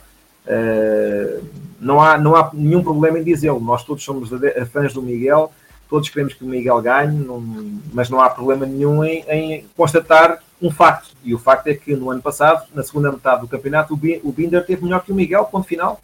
Não, não houve nenhum favorecimento da equipa, já li tantos disparados na net realmente, uh, mas não houve nenhum favorecimento da equipa em relação ao Brad Binder, não houve ninguém na equipa quis empurrar o Miguel para fora, mas eu não vou continuar a falar sobre isto porque eu quero mesmo falar sobre a KTM, mas vamos aos comentários. Continua, continua a dar-lhe aí. Olha, está aqui o Emanuel, boa noite. Ele diz aqui nuvens, mas isso que aconteceu a eles na, Malia, na Malásia, na Ásia, aliás, uh, agora em Valência andaram a testar um quadro em carbono. Dá para perceber onde vinham os problemas? Não, eles sabem de onde é que vêm os problemas. O, uh, eles não são parvos, eles sabem perfeitamente onde é que vêm os problemas. Os novos conseguiram foi resolver. Uh, o quadro em carbono andou com o Savadori uh, na, na, parte da tarde de terça-feira. O carbono, eu não sei se o carbono vai resolver os problemas da, da Aprilia. Não, não faço ideia, não tenho conhecimento técnico para perceber isso. Até porque a informação que tem saído sobre, a, sobre o quadro de carbono é muito, é muito curta. O quadro de carbono já não é uma novidade. A Ducati já, já testou um quadro de carbono em competição há, há mais de 10 anos atrás. Um, neste tempo todo que passou, a única diferença é que a forma como se trabalha o carbono evoluiu bastante. E hoje em dia há, form, há, um, há formas diferentes de trabalhar o carbono que não existiam há 10 anos ou mais atrás. Uh, segundo o que eu consegui ler e, e, e aprender, no fundo, uh, o, o, carbono uh, num chassi um, a forma como o carbono um, faz trabalhar o chassi depende da maneira como se uh, colocam as lâminas de carbono umas em cima das outras. Ou seja, se colocares as folhas de carbono nesta direção, vai ter um determinado comportamento. Se colocares nesta direção, o comportamento será diferente. Portanto, aquilo que eu acho é que o carbono é um material difícil de trabalhar e penso que eles terão que ter mais do que um quadro para diferentes circuitos porque se tu fazes um quadro que tem umas determinadas características, depois aquilo já não dá para aquela característica do quadro só serve para aquele circuito, percebes? Ou quanto muito para alguns circuitos que têm características semelhantes. Portanto, eu penso que vai ser uma solução difícil e dispendiosa para, para a Aprilia e não acho não acho que seja ao calhas, não é ao calhas que a Ducati tenha deixado essa solução cair. Portanto, e mas ninguém, agora, entretanto, mas, a, mas agora depois vemos a KTM a apostar forte no, no quadro de carbono. Sim, no quadro de carbono. Sim, o KTM tem elementos de carbono no quadro, é verdade. Tem elementos de carbono no quadro. Uh, é, sim, pode ser. Eu acho que aqui o padrão, tu tens que olhar sempre para a Ducati. Porquê? Porque é, é, é a equipa que está a ganhar, é a equipa que tem a melhor moto, é a equipa que acerta mais vezes na, na, naquilo que de novo traz para o, para o campeonato. Se bem que a Aprilia trouxe o efeito sol, mas acabou por não conseguir, uh, foi pioneira nesse sentido, mas acabou por não conseguir retirar dividendos daí, não é? Porque a moto em si não, não, não se aproximou tanto assim de, das Ducati, mas, mas temos que olhar sempre para, para a Ducati como um padrão, como um padrão, percebes? A Ducati não vai por esse caminho, para já pelo menos. Por isso, não sei, pá, não sei. Mas olha, isso é como tudo. Eles podem conseguir uma ideia uh, diferente, um conceito diferente com material diferente, e depois forçar, entre aspas, toda a gente a seguir aquele caminho. Exato. Olha, está aqui uma pergunta do Carlos Daniel. Uh, boa noite. Uh, acham que o Raul é o próximo a ascender à fábrica? A piloto de fábrica? A piloto de fábrica? Não, o Raul é piloto uh, de fábrica. O Miguel também é piloto de fábrica. Sim, a subir, quer dizer, a ir para a equipa oficial. No ah, caso de, do Alex sair. Exato. Porque não, não vamos esquecer que a Silly Season, como a gente confidenciámos aqui entre nós antes de entrarmos no direto, uh, para o próximo ano deverá começar cedo, não é? Sim, sim, sim, sim. Nós estávamos aqui a falar sobre isso. Exatamente, até vamos a fazer aqui as contas e neste momento só há três pilotos. Uh, Dos 22, do... só há três que têm contrato para lá de 24. Temos a falar do Marini, tem um contrato de. Assinou Marini, Zarco e Binder. Exatamente. Partimos do princípio acreditar que o Acosta também foi para a KTM, não foi só com um contrato de um ano, mas Sim, não, não, temos a confirmação da parte da KTM. Sim, não foi divulgado oficialmente, mas à, à partida não terá só um contrato de um ano. Portanto, vamos colocar quatro em 22. Temos 18 pilotos que no próximo ano acabam o contrato. Vai ser uma loucura. A próxima Silly Season vai começar cedo e eu acho que nós vamos precisar todos de comprimidos, porque vai ser. Vai ser, nós vamos andar todos malucos com, com o que vai acontecer no MotoGP no próximo ano. E vai começar muito cedo.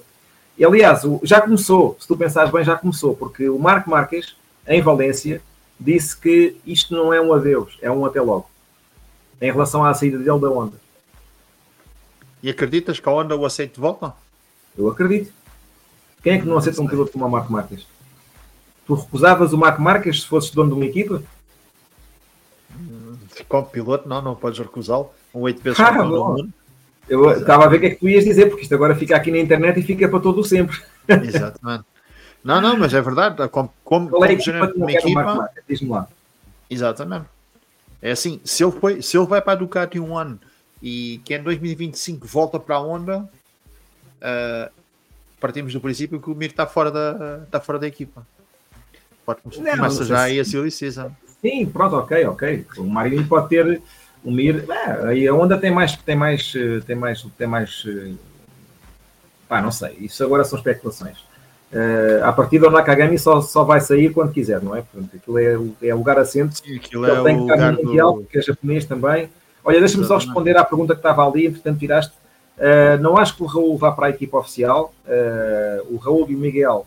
Ah, é o, é o Carlos Pinto.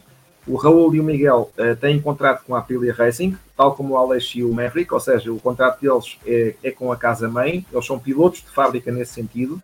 Não acho que seja o Raul uh, substituir o Alex e neste momento ninguém sabe se o Alex vai embora. Olha, ninguém uma, pergunta, uma pergunta que eu, que eu queria colocar. Uh, o porquê do Vinhales, do desempenho do Vinhales na época toda, e o Vinhales já lá está, uh, digamos, já duas épocas, não duas épocas, sim, dois anos e meio, praticamente, se eu não estou enganado, ainda não ganhou uma corrida com a Aprilia. E este ano sim, teve mas... várias vezes perto de, de o fazer. Sim, mas que é que a, Aprilia... falta ali? É, não sei o que é que...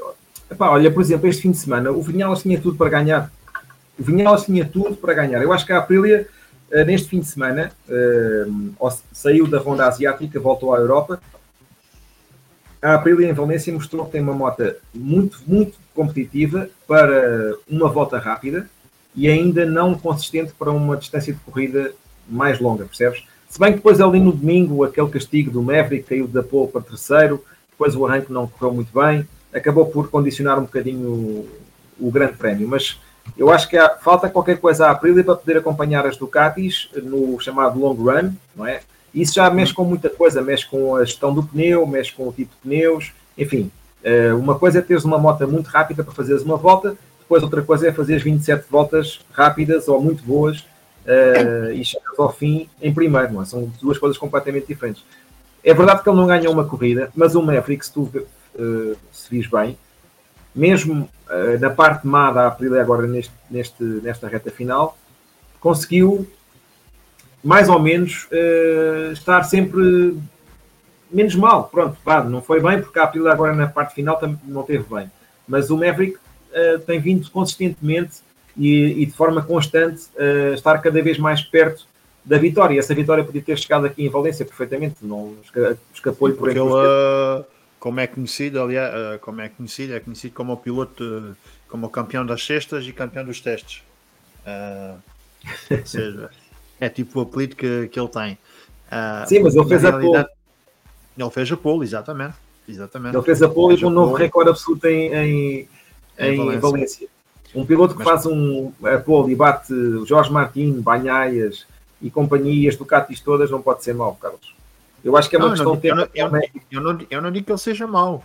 Eu só digo, eu acho é que há ali qualquer coisinha que lhe falta para, para conseguir chegar ao final da, da Eu acho que neste momento falta, falta acima de tudo a Aprilia, porque a Aprilia, se bem me recordo, se não estou em erro, não tenho aqui nenhum apontamentos nem nada, disse não tive tempo para preparar nada, isto é tudo de cabeça.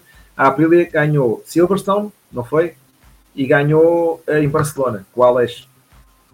Hum, Penso que foi isso. Exato. Em Barcelona ganhou a sprint, em Barcelona ganhou a sprint e ganhou o Grand Prix. E em Silverstone uh, ganhou só. Ganhou, só, ganhou o Alex só. Ganhou o Alex no Grande Prémio, no domingo, não foi? foi acho que, eu, foi, acho foi. que foi isso. Foi isso. Foi, o Miguel Portanto, terminou, na, terminou em quarto, salvo erro. Em quarto, Silverstone sim foi o melhor resultado do Miguel, acho, acho que foi isso. Exato. Um, portanto, a Aprilia não teve assim uma época muito boa. A Aprilia teve esses dois grandes resultados, é verdade, mas eh, faltou, faltou consistência, pronto. E eu acho que a Aprilia está indo um bocadinho longe da, da Ducati. Infelizmente para nós, porque gostaríamos de ver a Aprilia mais perto, mas acho que esse, esse bocadinho ainda é um degrau bastante considerável porque as Ducatis são sempre fortes em todos os fins de semana, é incrível. Não há um único fim de semana em que tu vejas a Ducati a performar abaixo daquilo que pode fazer. É, é impressionante, pá, é impressionante. É a moto, as motos são boas. Antigamente ainda, ainda havia aquela situação, dizia ah, este circuito é da Yamaha, aquele é da Honda, o outro é não, da Ducati. Não, não, isso já acabou. Hoje em dia isso já acabou. Hoje em isso dia já acabou. A Ducati é bom em todos os circuitos. Exatamente. Tu podes dizer assim, ah, este circuito é bom para a Aprilia, certo? Este circuito é bom para a Yamaha ok, estes, todos os circuitos são bons para a Ducati. Pois, hoje em dia é exatamente isso, não é? Até, olha, exatamente. até os circuitos, os circuitos uh, dizia-se que, por exemplo, Saxon's Ring, não é? Um circuito pequenininho, uh, não tem grandes Exato. retões, para aquele, para aquele super motor que a Ducati tem. E a, e, a, e a moto passa sempre, praticamente, passa a vida deitada, para a esquerda. Onde é, que, onde é que a Ducati não é boa neste momento? De alguém que me explique, porque eu não sei. Hoje, hoje em dia é boa em, todo, em todos os circuitos, não, Exatamente. Não e mais a mais, como estava aqui um seguidor também já comentou, que o facto de terem oito motos no grid de partilhadades ajuda imenso a evolução de, do, do conjunto e da, do, do, da moto, não é? Ah, oito é... motas a partilhar dados não são oito motas a partilhar dados, porque duas delas não são não partilham dados ah, com quatro. ninguém, são, pronto, são quatro motas oficiais. Essa é que é a diferença depois tens ali as duas motas da Gresini, uh, que, que, não são motas oficiais, mas têm alguma coisa de, de, de oficial. É uma espécie, ainda, é uma espécie de um híbrido. É um híbridozinho, pronto. E depois tens as motas da Muni, VR46, que são completamente motas com um ano de idade. Nem, nem os autocolantes são, são deste ano. Portanto, uh, ok, são oito motas, mas só na realidade quatro é que partilham dados. Dados que pelo menos, olha, vamos voltar outra vez à questão da, da Aprilia, era o que estávamos a falar há instantes. Eles não, têm, eles não têm quatro motos oficiais, portanto, eles não podem cruzar a informação e retirar daí proveitos uh, que realmente se vejam em resultados, percebes? Porque só têm duas motas oficiais. E as, as motas da equipa satélite, epá, o que é que eles podem dizer? Olha, uh, olha não, não, gostamos deste quadro. Ah, está bem, mas isso é o quadro do ano passado, a gente já não está a usar esse. Estás a perceber? Isto é ridículo. Portanto, a, a Ducati tem quatro motas a partilhar informação. E essas quatro motas trabalham muito bem. Exatamente. Olha, passando aqui, porque eu também eu segui a emissão pela, pela Sport TV, como costumo fazer. Uh, divide entre a Sport TV e o canal do MotoGP. Uh, e há uma altura lá que tu entrevistas, uh, acho, sim, foste tu, que entrevistas o Pete Bayer. Da KTM, ah, pois foi. Abrimos ele sai o... com que ele, sim, vamos dar o salto para a KTM. Vamos dar em que ele fala do Miguel e eu, eu fiquei um bocado surpreso e de manhã eu não, não tinha conseguido ver, mas depois fui, fui rever e uh, em que o Ever Porcharal também deixa, deixa um comentário sobre o Miguel, tipo a porta aberta, digamos assim. Uh, que, de onde é que veio de onde é, o, que, assim, o que é que se pode tirar dessa, dessas declarações deles dois? Olha, uh, primeiro o RV. O RV foi domingo de manhã, antes da corrida, Exato. antes do, do, do, do Riders Parade. E o RV, nós sabemos que ele é uma pessoa muito, pronto, muito simpática e muito efusiva a falar e tem aquele estilo dele muito, muito peculiar. E quando ele diz, Miguel, we are waiting for you, a olhar para a câmara, pronto, nós, nós achámos aquilo giro, mas não demos uma grande importância porque podia ser só o RV a falar a RV, estás a perceber? Ele é assim, Exato. ele fala assim. Exato. Mas depois, no, no grid, eu de facto entrevistei o, o RV e o Pete Pyre. Epá, e quando o Pete Pyre diz que, quando eu lhe falei do Miguel, uh, porque eu lancei-lhe a pergunta neste, desta forma. Ah, o, o Francisco, o Guidotti, disse que o maior erro que ele fez foi deixar sair o Miguel. Uh, e depois perguntei ao Beira, já não me recordo se lhe perguntei se diretamente se o Miguel uh, poderia voltar ou algo assim do género. Pronto. E ele disse que sim, ele disse que sim, percebes? E, disse, e reconheceu que estão a falar com ele e com, e com o pai, com o Paulo. Exatamente, foi, foi, foi exatamente as palavras que usou. Foi uma grande surpresa. Aliás, o Bayer, o Bayer disse que falou com eles, isto no domingo, falou com Exato. eles hoje de manhã. Portanto, no domingo de manhã ele falou com os dois. Exatamente.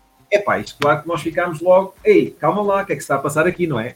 é e havia aqui, houve, houve uma teoria que circulou que era se o time Trackhouse, por alguma razão, não conseguisse uh, concretizar a entrada no Mundial de MotoGP, ou seja, se os americanos não conseguissem comprar a slot da RNF Criptodata, poderia ser a KTM a comprar essa slot.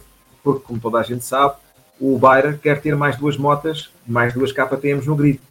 Já é uma conversa que já vem de trás. Uh, e terá, inclusive, usado isso como, uh, como epá, como, não é como argumento, mas como moeda de troca, era essa a expressão que me estava a, a, faltar, para aprovar as famosas concessões, que já foram aprovadas. Também não sei se estavas a planear falar sobre isso, Sim. mas já temos não, um novo. Caso não, mas uh, já temos um novo. Temos novo um novo regime. regime de concessões aprovado já e que já está a entrar em vigor, já entrou em vigor, já vai ter efeitos práticos já a partir da próxima temporada. Portanto, e o Bayer poderá, poderia ter usado isso, ou poderá ter usado isso como moeda de troca, no sentido em que, ok, vocês querem aprovar as concessões, nós aprovamos as concessões, desde que nos garantam que vamos ter mais duas KTMs no grid, eventualmente em 2025, sabe-se lá. Pronto.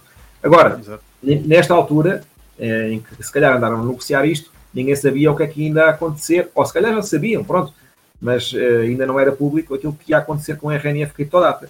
Portanto, quando o Baira diz que falou com o Paulo e com o Miguel e que está a falar com eles para, para trazer de volta o Miguel, é epá, de repente faz sentido, não é? Porque se há uma slot a preencher no grid e se os americanos Exato. não vierem, porque não a KTM? Claro, aí.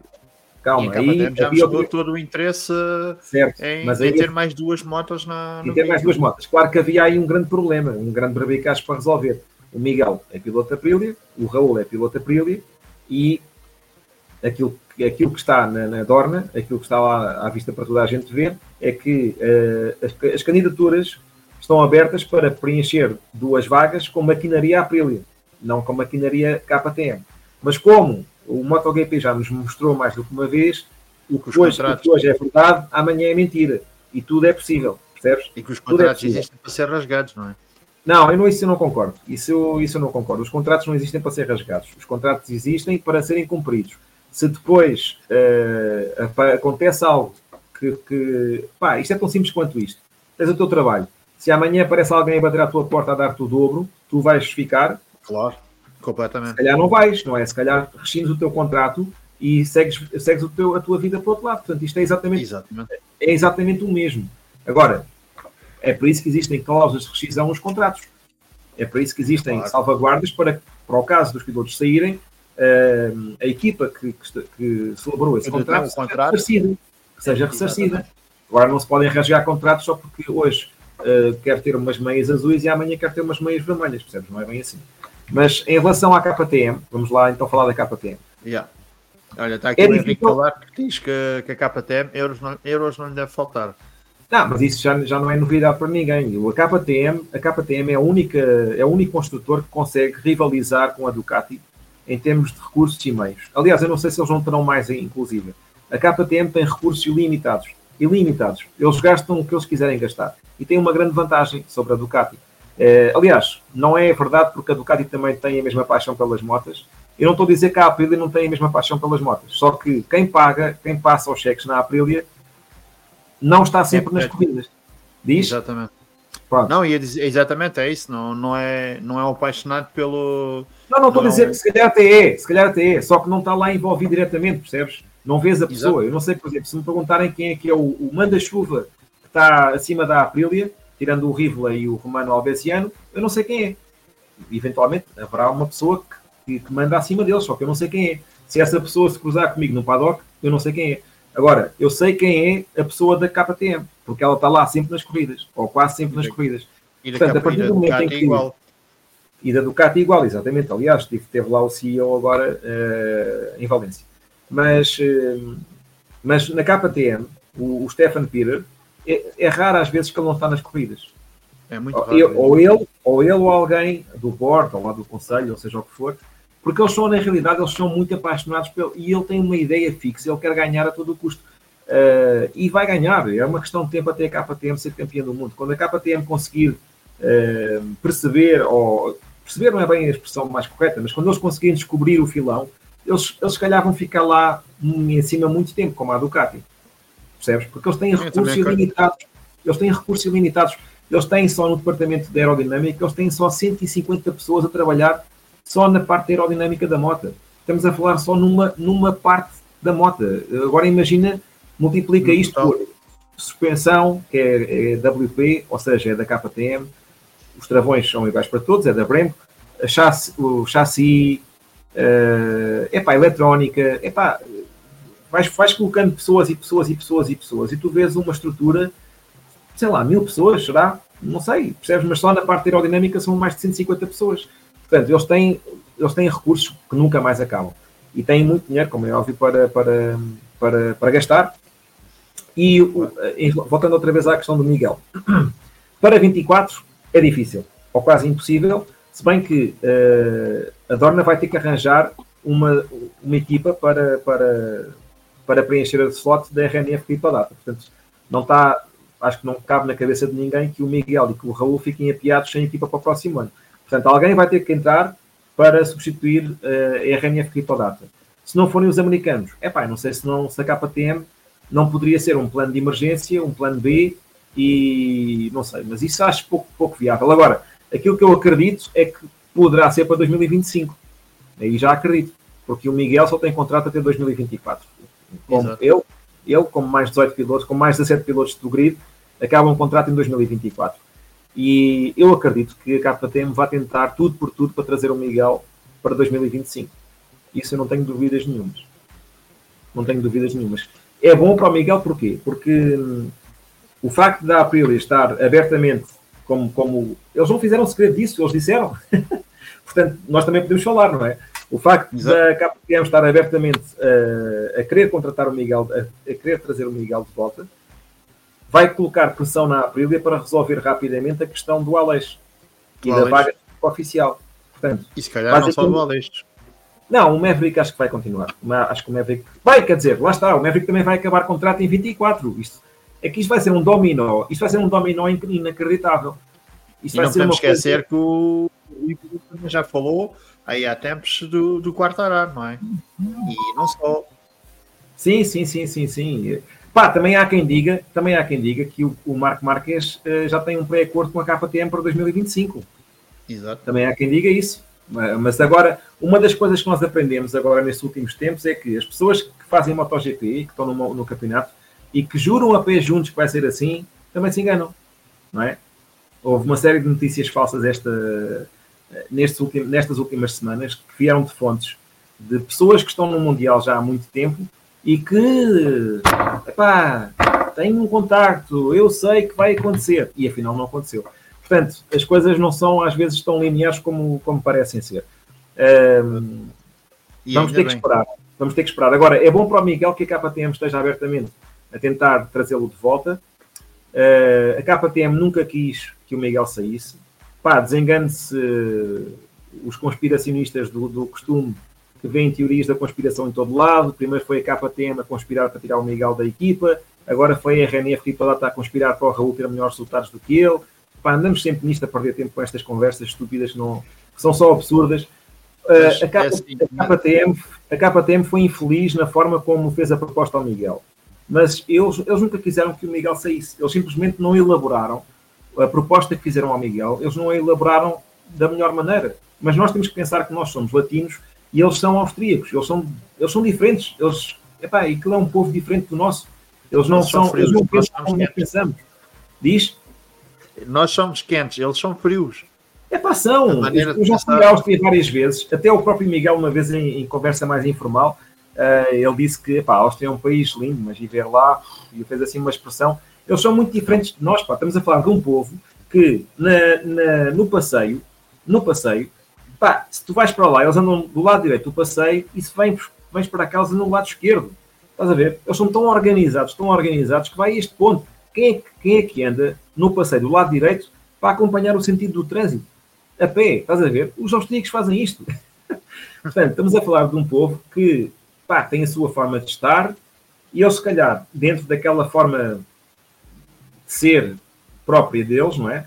Epá, se calhar não conseguiram elaborar a, a, proposta de uma maneira que fizesse sentido ao Miguel, ou se calhar explicaram-se mal, não sei. Mas aquilo não foi uma despromoção, nem foi uh, o, o, forçar o Miguel a sair da equipa. O Miguel tomou a decisão que tomou e naquele momento fez sentido a decisão que ele, que ele tomou.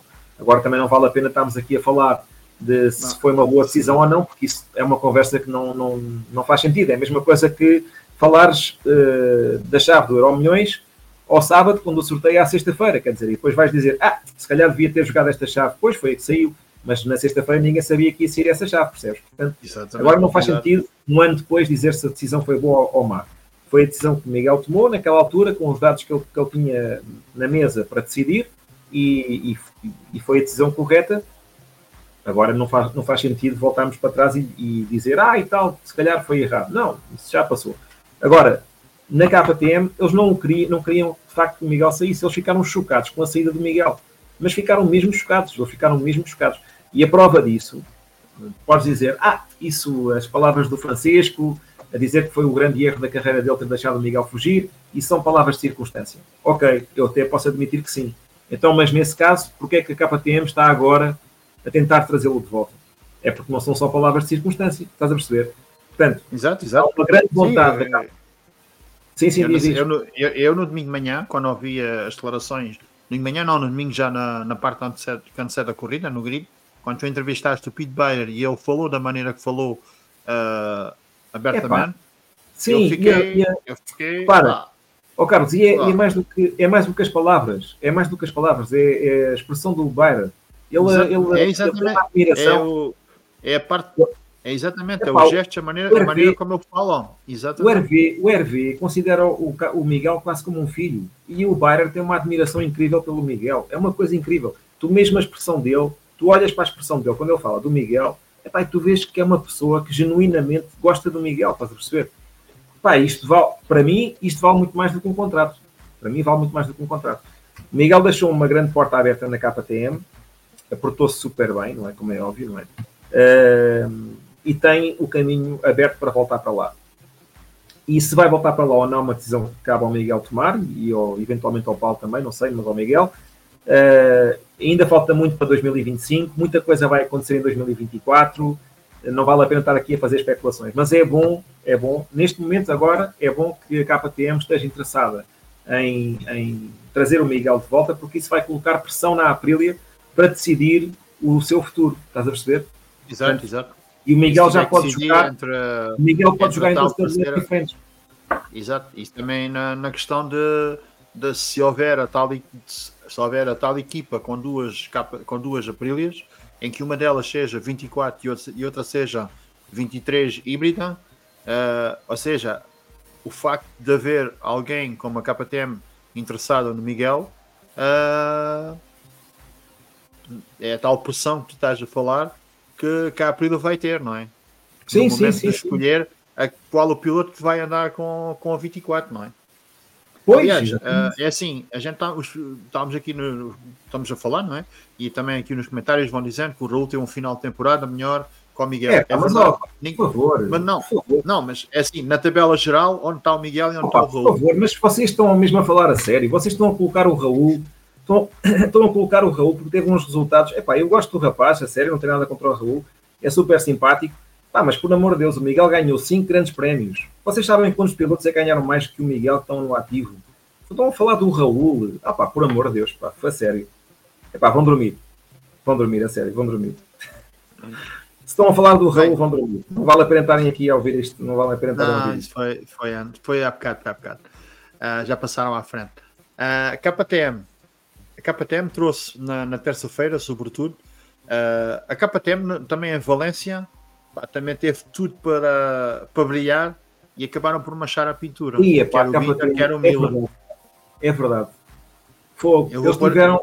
Eles estavam. Eles aqui a foto dos testes da zebra. Ah, mas, zebra, a eh, zebra, a a zebra. zebra, mas falando Olha, do, do isto- grande prémio, foi. É pá, até a mim me custou, pá. Eu quando vi, Tinham- eles, tinham, eles tinham tudo para sair dali com, com uma vitória épica e desperdiçaram. Pronto, olha, acontece. Aquele erro do Jack, pô, custou. E o, e o erro do Binder também, que raramente E o Binder também, sim. Sim. Foi pena, mas pronto, as corridas são assim. As corridas são assim. Ah, a zebra. Ah, olha, mas isto serve para ver também o quão perto a KTM está de, de igualar Da, a Ducati. Exatamente. Eu acho que neste exatamente. momento a KTM é, é a moto que está mais perto da Ducati. Uh, se olhares ao, ao rendimento durante todo, todo o Mundial, uh, a Ducati continua a estar um, um passo acima. Aliás, eles têm tanta consciência disso que eles quase não mexeram na moto. a moto uh, para 2024 ainda só vamos, acho que só vamos conhecer na Malásia. Mas eu falei, aliás, uma das fotos tu já passaste aí, fui eu que a tirei. Na, na terça-feira de manhã tivemos um, não é essa, é uma foto em que está o Gigi da linha. Na terça-feira de manhã tivemos um, um debrief com o Gigi da linha, ele fez dois debriefs, um em espanhol e outro em inglês, e uma das questões que surgiu foi uh, o quão era diferente a moto de 24 para 2023. E ele disse que não é muito diferente, porque a moto de 23 é muito boa. E é uma moto ganhadora e que não fazia sentido uh, mexer numa moto ganhadora. Portanto, a, a moto de 24, a versão final da moto de 24, que só vamos conhecer um, em Sepang, na Malásia, é uma moto muito parecida com a moto de 23. Não vai ter uma grande, não vai ter grandes mudanças, porque é aquela velha máxima, a equipa que ganha não se mexe. E se a moto é tão boa, como mostrou, aí está, esta foto, sou eu que vou tirar esta foto, se a, a moto é tão boa, como mostrou durante o ano, que na realidade eles não precisam de, de revolucionar a moto. Aliás, o próprio PEC Banhai, nós, eu falei com o PEC no, na zona mista no final do, dos testes, e o PEC disse exatamente isto. Não é preciso fazer uma revolução numa moto ganhadora. Eu, e eu perguntei-lhe, então, mas tu pediste alguma coisa à Ducati para mudar na moto? Alguma coisa que não, que não gostes? E ele disse, a única coisa que eu pedi e que eles fizeram, não tinham feito no ano passado e fizeram agora, foi para mudar o equilíbrio da moto. Portanto, à partida, não vamos ter grandes novidades na Ducati, porque na realidade eles não precisam de, dessas novidades. Eles têm uma moto muito boa. Agora vamos também tentar perceber e vamos vendo ao longo do ano como é que a Ducati vai uh, lidar com um novo sistema de concessões que vai colocá-los muito, não é muito atrás, mas vai colocá-los atrás em relação uh, à Aprilia, à KTM e sobretudo à Honda e.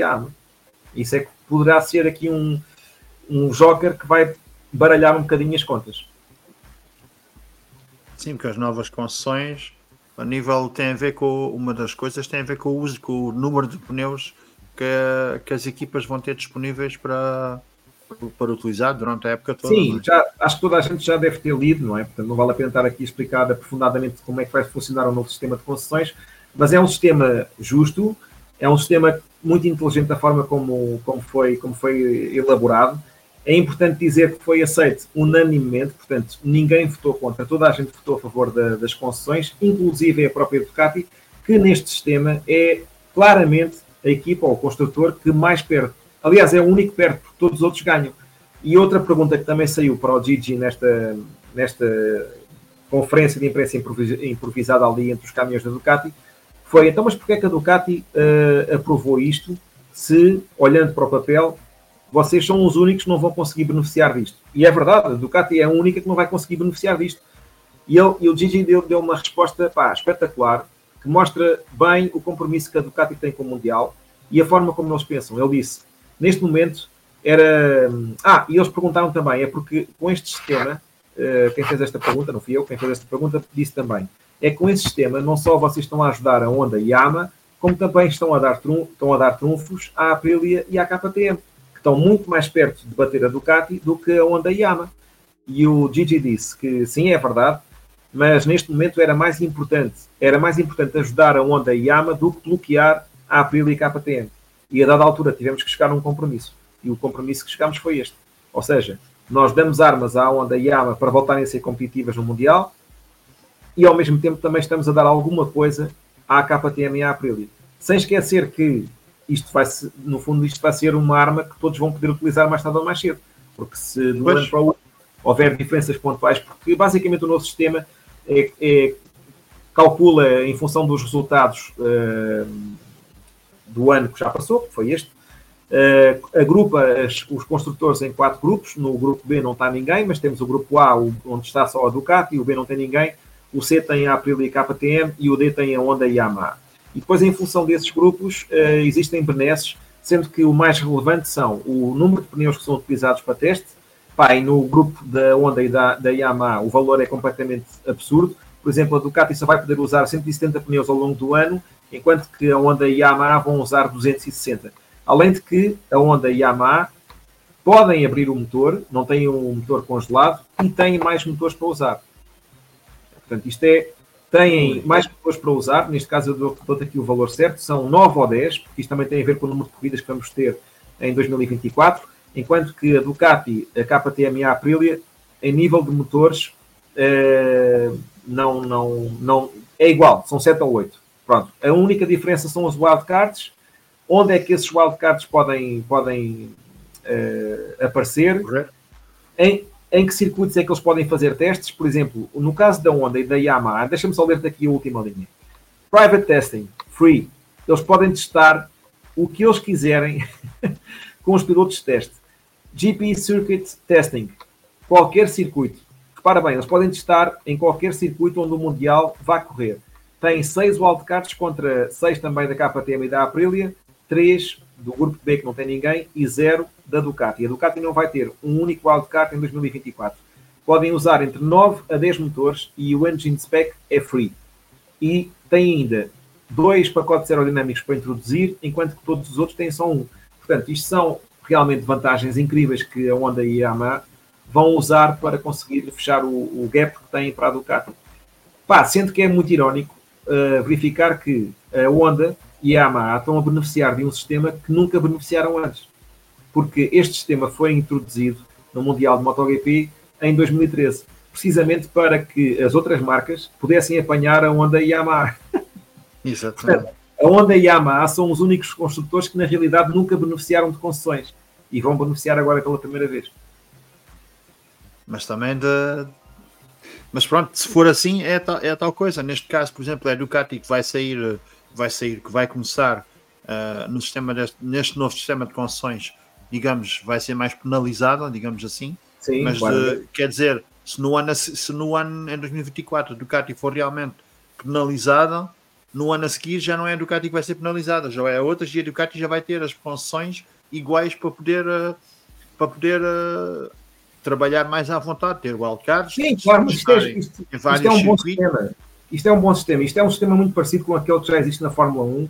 Aliás, eles devem ter, eles devem se ter inspirado aí com certeza porque a Fórmula 1 já, já, já criou um sistema que tenta equilibrar um bocadinho as forças, não tem conseguido, eh, porque a Red Bull tem sido brilhante, mas um, eh, eles tentam equilibrar um bocadinho com o número de testes, de horas de teste em, em túnel de vento e uh, cálculo fluidodinâmico, enfim, pronto, computarizado, os cálculos computarizados que eles precisam para para, para criar uh, os estudos do, dos fluidos e não sei o quê, da parte aerodinâmica, que é tudo muito complexo, mas eles limitam os testes em túnel, as horas em túnel de vento uh, através dos resultados das equipas do ano anterior, sendo que a Red Bull, a campeã, é que tem menos, como é óbvio.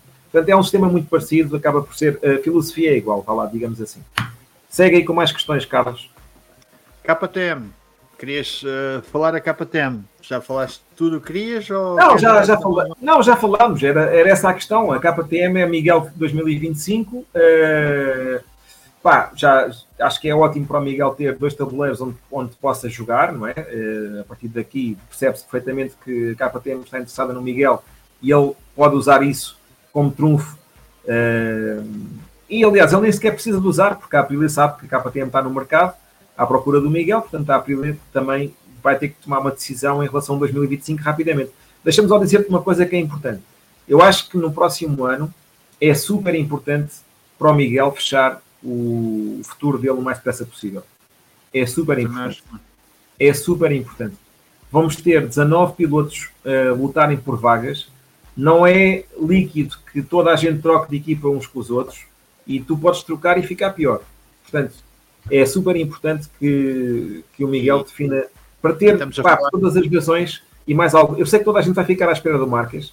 O Marques é, é a peça do dominó que vai fazer tudo o resto cair.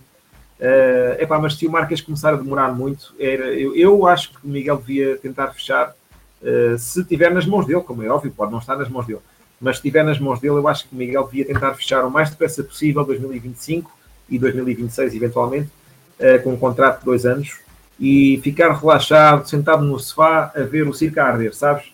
A ver, tipo, sentadinho, já tenho o meu futuro garantido, agora vou ver aqui a, o circo a arder descansado e, e focar-se no campeonato e ter a cabeça só, só orientada para os resultados. Exatamente, exatamente, exatamente. Uh, do fim de semana temos uh, a vitória do, do PEC, de, a vitória em corrida e depois a, a consagração de campeão mundial uh, do MotoGP. Tu que estiveste então. lá, como foi viver como jornalista, não é? estiveste lá como jornalista e repórter, como foi viver uh, o fim de semana de consagração de campeão? Ah, foi espetacular, foi muito fixe, foi, foi estar ali uh, ao pé deles, uh, absorver aquilo tudo que, que, estava a acontecer desde quinta-feira, foi muito giro. Uh, epá, a dada altura começou a surgir ali o grito si se puede, não é? Uh, Exato. Os espanhóis começaram a acreditar que era possível, mas o, o Martin acabou por, uh, condicionar a corrida de domingo com a qualificação foi, foi. Acho que a partir daquele momento já se. Só se o PEC caísse. Acho que era quase impossível uh, ao Martin pensar eh, em dar a volta. Se ele tivesse sido uma boa qualificação e se o PEC não tivesse qualificado bem, mas o PEC pá, mostrou ter fibra de campeão. O PEC realmente é um piloto fora de série. Uh, e repara bem, toda a pressão que se criou uh, e que culminou em Valência. Ele ter de passar pela Q1, depois de ter sido 15, acho eu, uh, no practice, ter de passar pela Q1 com toda a pressão que ele tinha naquele momento, sabendo que se cometesse um erro, provavelmente ia sair de 12 para baixo e provavelmente não pontuava na sprint race, percebes? Exato. E depois iria repetir essa má partida em Valência no Grande Prémio, onde em 25 corridas, 24 foram ganhas por pilotos que saíram da primeira linha e agora 25, porque esta também já conta. Uh, epá, isso era. Basta aquela pressão toda, o PEC fazer o que fez da Q1 para a Q2 e depois na qualificação mostrar aquela, aquela capacidade para responder sob pressão, porque na realidade não era o Martin que estava pressionado. Se vis bem as coisas, a pressão para o Martin era zero. Porque Sim, uma o coisa. Martin, o Martin não tinha nada a perder, mesmo ele mesmo. Não tinha nada a perder. O Martin perdeu o campeonato. O Martin perdeu o campeonato no Qatar. Aliás, antes disso, o Martin perdeu o campeonato quando caiu sozinho na Indonésia, quando tinha 3 ou 4 segundos de vantagem sobre o segundo classificado. Se vencesse aquela corrida, era líder do Mundial, saía da Indonésia na frente do campeonato, caiu sozinho, porque passou e depois, 30 ou 40... teve, teve, teve essa, e depois teve na Austrália, em Phillip Island, quando também ia na frente já com 2 segundos e em, segundo o que, o que li, Uh, em, em, vez de tentar gerir, quis ir sempre a, quis abrir para, para 3 segundos, já ia com 3 segundos de, de vantagem e acabou por, por, desgastar completamente o pneu e acabou em quinto, salvo erro, ou em sexto, não é assim. Em quinto, em quinto. Mas aí a história foi diferente, Carlos, porque ele tinha mesmo que fazer isso, porque ele não ia ter pneu. A Michelin disse-lhe que o pneu durava 26 voltas e a corrida teve 27. E o, ele já sabia que iria ter um drop brutal os pneus neste momento estão num, num, num ponto em que uh, chega, ao, chega ao fim e acabou. Já não há mais nada, já não tens pneu, já não tens, estás a ver? Aquilo tem uma duração e chegas ali àquela volta e acabou, não dá, não, não consegues fazer mais gestão, não há mais nada para fazer.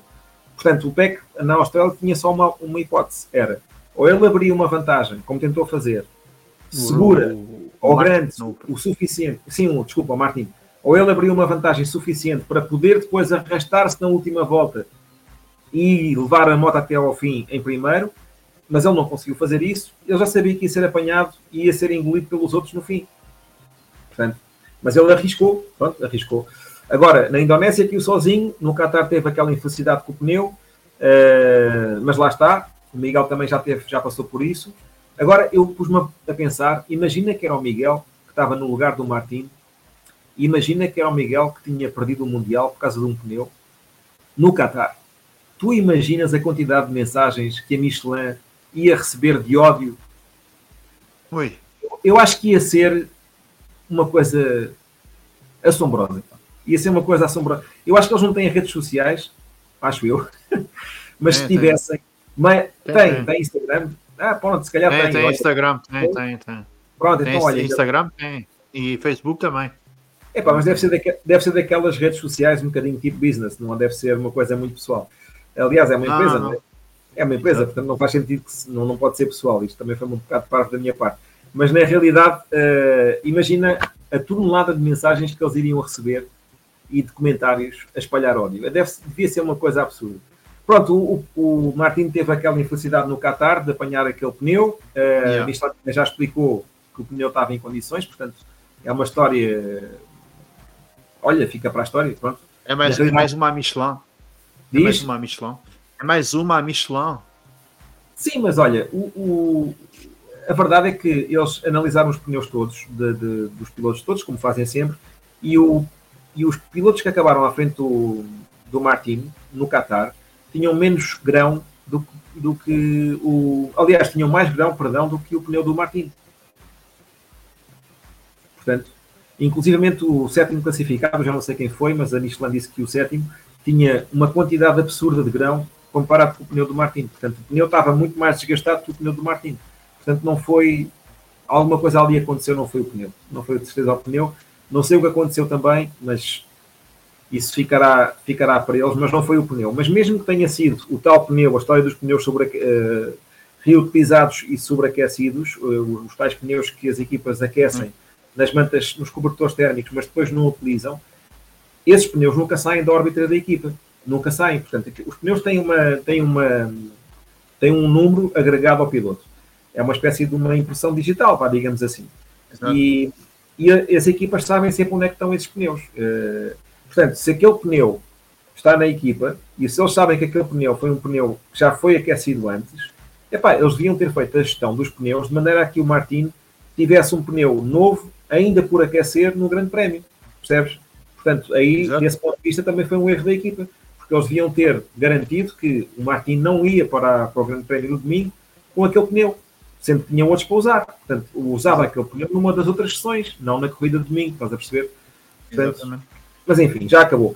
Em relação ao PEC, olha, piloto espetacular, pá, muito, também, cometeu, também cometeu erros, é bom lembrar isso, também cometeu erros. Não é à prova de bala, não é um piloto que cometeu erros, correu, correu lesionado, teve aquela queda em Barcelona, o Binter passou-lhe de cima das pernas também.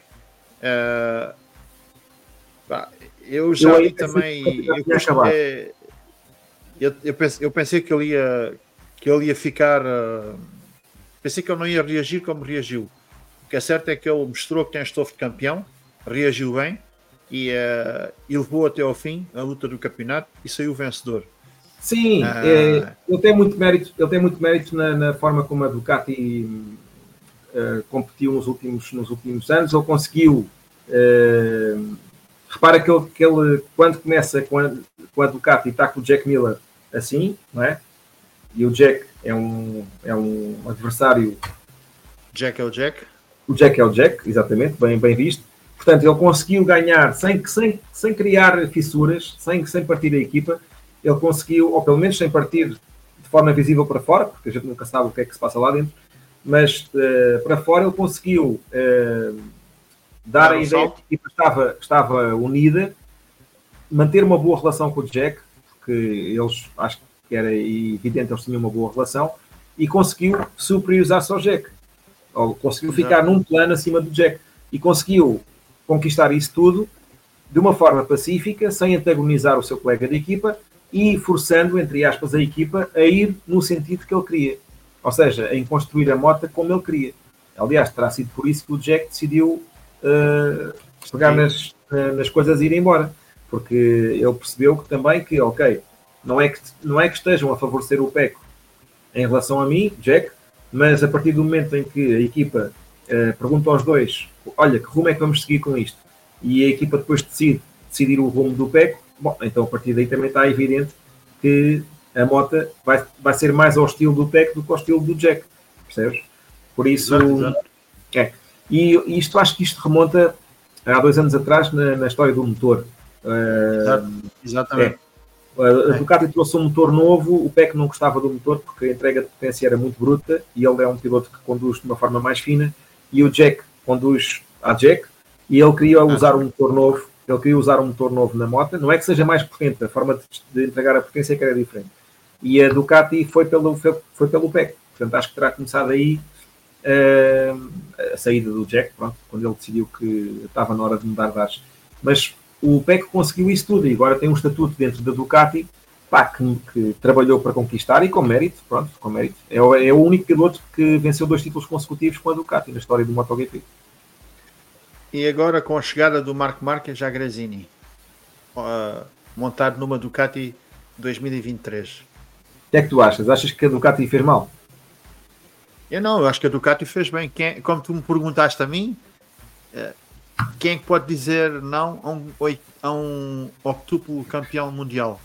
Epá, eu acho que a Ducati, epá, é exatamente, é isso mesmo. A Ducati não tinha como não aproveitar isto. É porque nós não nos podemos esquecer de uma coisa. Esta gente está nas corridas, porque gosta de corridas, é verdade, mas os construtores estão nas corridas para vender motas. Pinim, pinim, pinim. Isto é uma velha máxima, isto é uma velha máxima que já existe há muitos anos. Win on Sunday, sell on Monday vences no domingo, eh, vendes na segunda. É exatamente isto. Os construtores estão no Mundial para vender motas. E esta oportunidade da Ducati foi ouro para a Ducati poder ter o, apanhar o, o Marco Marques. Isto vai ter um impacto nas vendas do, da Ducati em Espanha que eu não tenho dúvidas que vai ser brutal. Vai ser brutal, percebes? Vai ser brutal. Sobretudo se o Marco fizer bem, vai ser brutal. Uh, Podes-me dizer assim, é, é, arriscado um ano e não sei o quê, e agora vai levar os segredos. É pá, não, não acho que seja relevante. Não é por aí. Não é por aí. Não é por aí. Olha, para já, ele, segredos, eu não sei se ele vai ter acesso a muitos segredos, porque ele vai ter uh, uma Ducati que não vai ser igual à moto da. Não vai ser igual à moto oficial. Portanto, na Gresini as motos não são iguais às motos oficiais. Uh, ele foi sozinho, ele não levou ninguém com ele. Ele aceitou isso, a Ducati fez fim pé nisso e eu acho que uh, nesse aspecto a Ducati foi inteligente, não permitiu pois. que trouxesse nenhum engenheiro com ele, não permitiu que trouxesse ninguém. Foi só o Marques sozinho e a mala da roupa, mais ninguém. E isto foi muito importante a Ducati ter conseguido garantir isto, porque se o Marques sair no final de 2024, sai como entrou, sai sozinho também, estás a perceber? Portanto, Exato. ok, ele teve contacto com a moto, certo, mas ele é piloto, não é engenheiro. E os pilotos, a menos que sejam formados em engenharia mecânica, também têm um conhecimento da, da, da mecânica da moto, epá, não vou dizer que é limitado, mas obviamente não sabem da moto mais do que um engenheiro, não é? Por isso é que os pilotos são pilotos e os engenheiros os são engenheiros. Exatamente. Como é óbvio, é? Portanto, é, os pilotos sabem muito, mas os engenheiros sabem mais. Os engenheiros só não sabem pilotar uma moto, por isso é que lá está o piloto. Portanto, a Ducati uh, foi inteligente na forma como geriu isto, aproveitou uma grande oportunidade. Uh, pá, excelente para o, para o Marques, excelente para o Mundial também. Eu sei que há muita gente que não gosta do Marques, sobretudo depois do que aconteceu em Portimão, pá, mas temos que nos capacitar que as corridas são corridas, isto pode acontecer.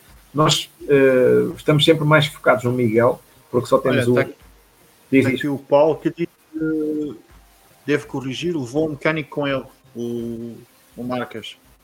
Bem, acho que levou um mecânico, só... não sei, não, sei quem é, quem é, qual é que é o mecânico, qual é que é a posição que vai ocupar mas, mas não levou nenhum engenheiro. Agora, se levou um mecânico, não sei.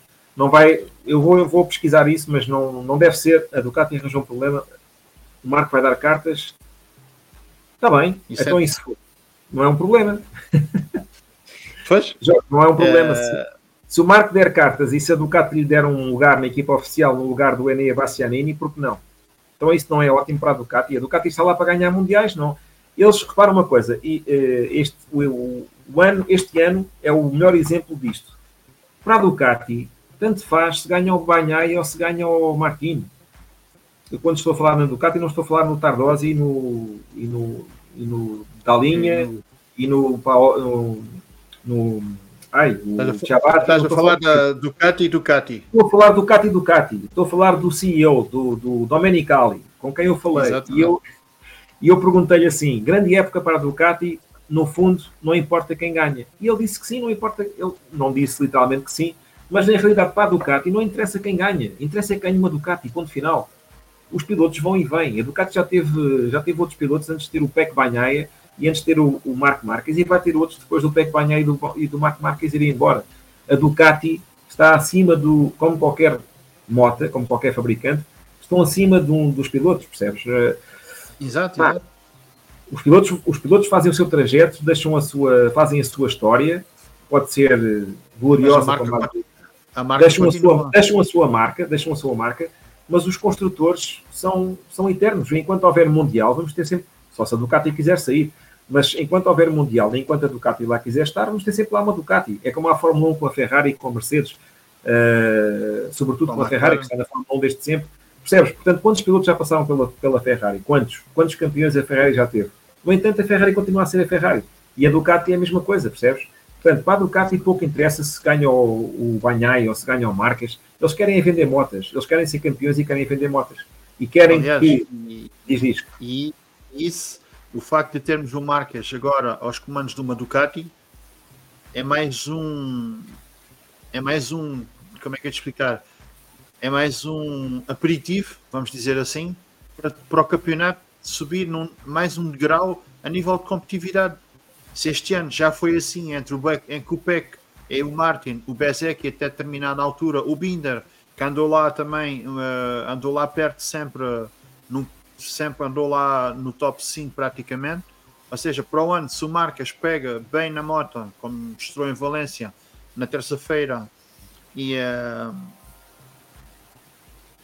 como mostrou na terça-feira, ou seja, se ele continua bem uh, para o ano e que vai bem e que vamos ter Peck, Martin, Binder, uh, uh, ou Mar Marques e Marques, Alexi, mesmo o Alexi, o a Ducati, como também houve aqui um, acho que até foi o Miguel Pinheiro que, que, foi, que pôs aqui nos comentários, que diz a, a, a moto, ou seja, a máquina Ducati está de tal maneira que seja qual for o piloto que pegue nela, praticamente está apto a ganhar corridas, como se viu este ano. Sim. E como se Sim, tem é visto no ano passado e este ano. Não, tu tens vitórias dos pilotos praticamente todos. O Zarco era o dos poucos que não tinha, já tem. O DJ António também ganhou. Uh, ou seja, dos pilotos de, que, que, terminaram o ano com Ducati este ano, acho que todos já, já tiveram vitórias. Sim.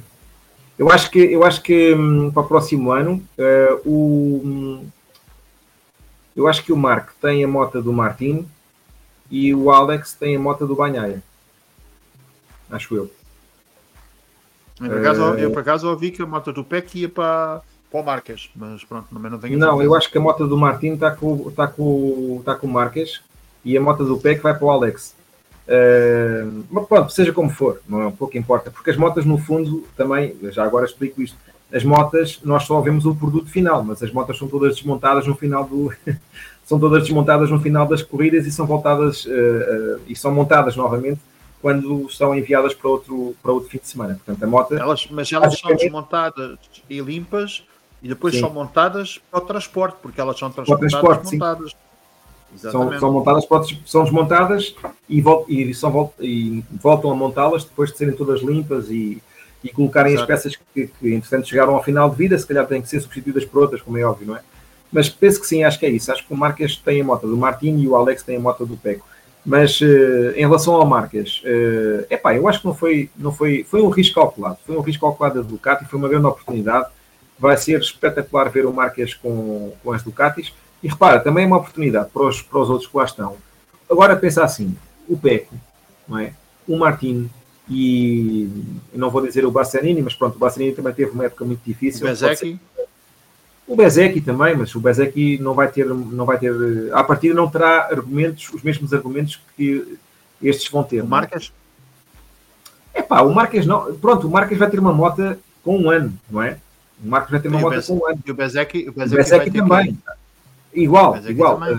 igual. À partida, à partida, à partida, o Dijan António e o Bezeki vão ter o, as mesmas motas que ou motos semelhantes que os dois pilotos da Gresini. A lógica continua a mesma. As quatro motas oficiais vão estar na Ducati oficial e na Pramac. Pronto. Uh, à partida será assim.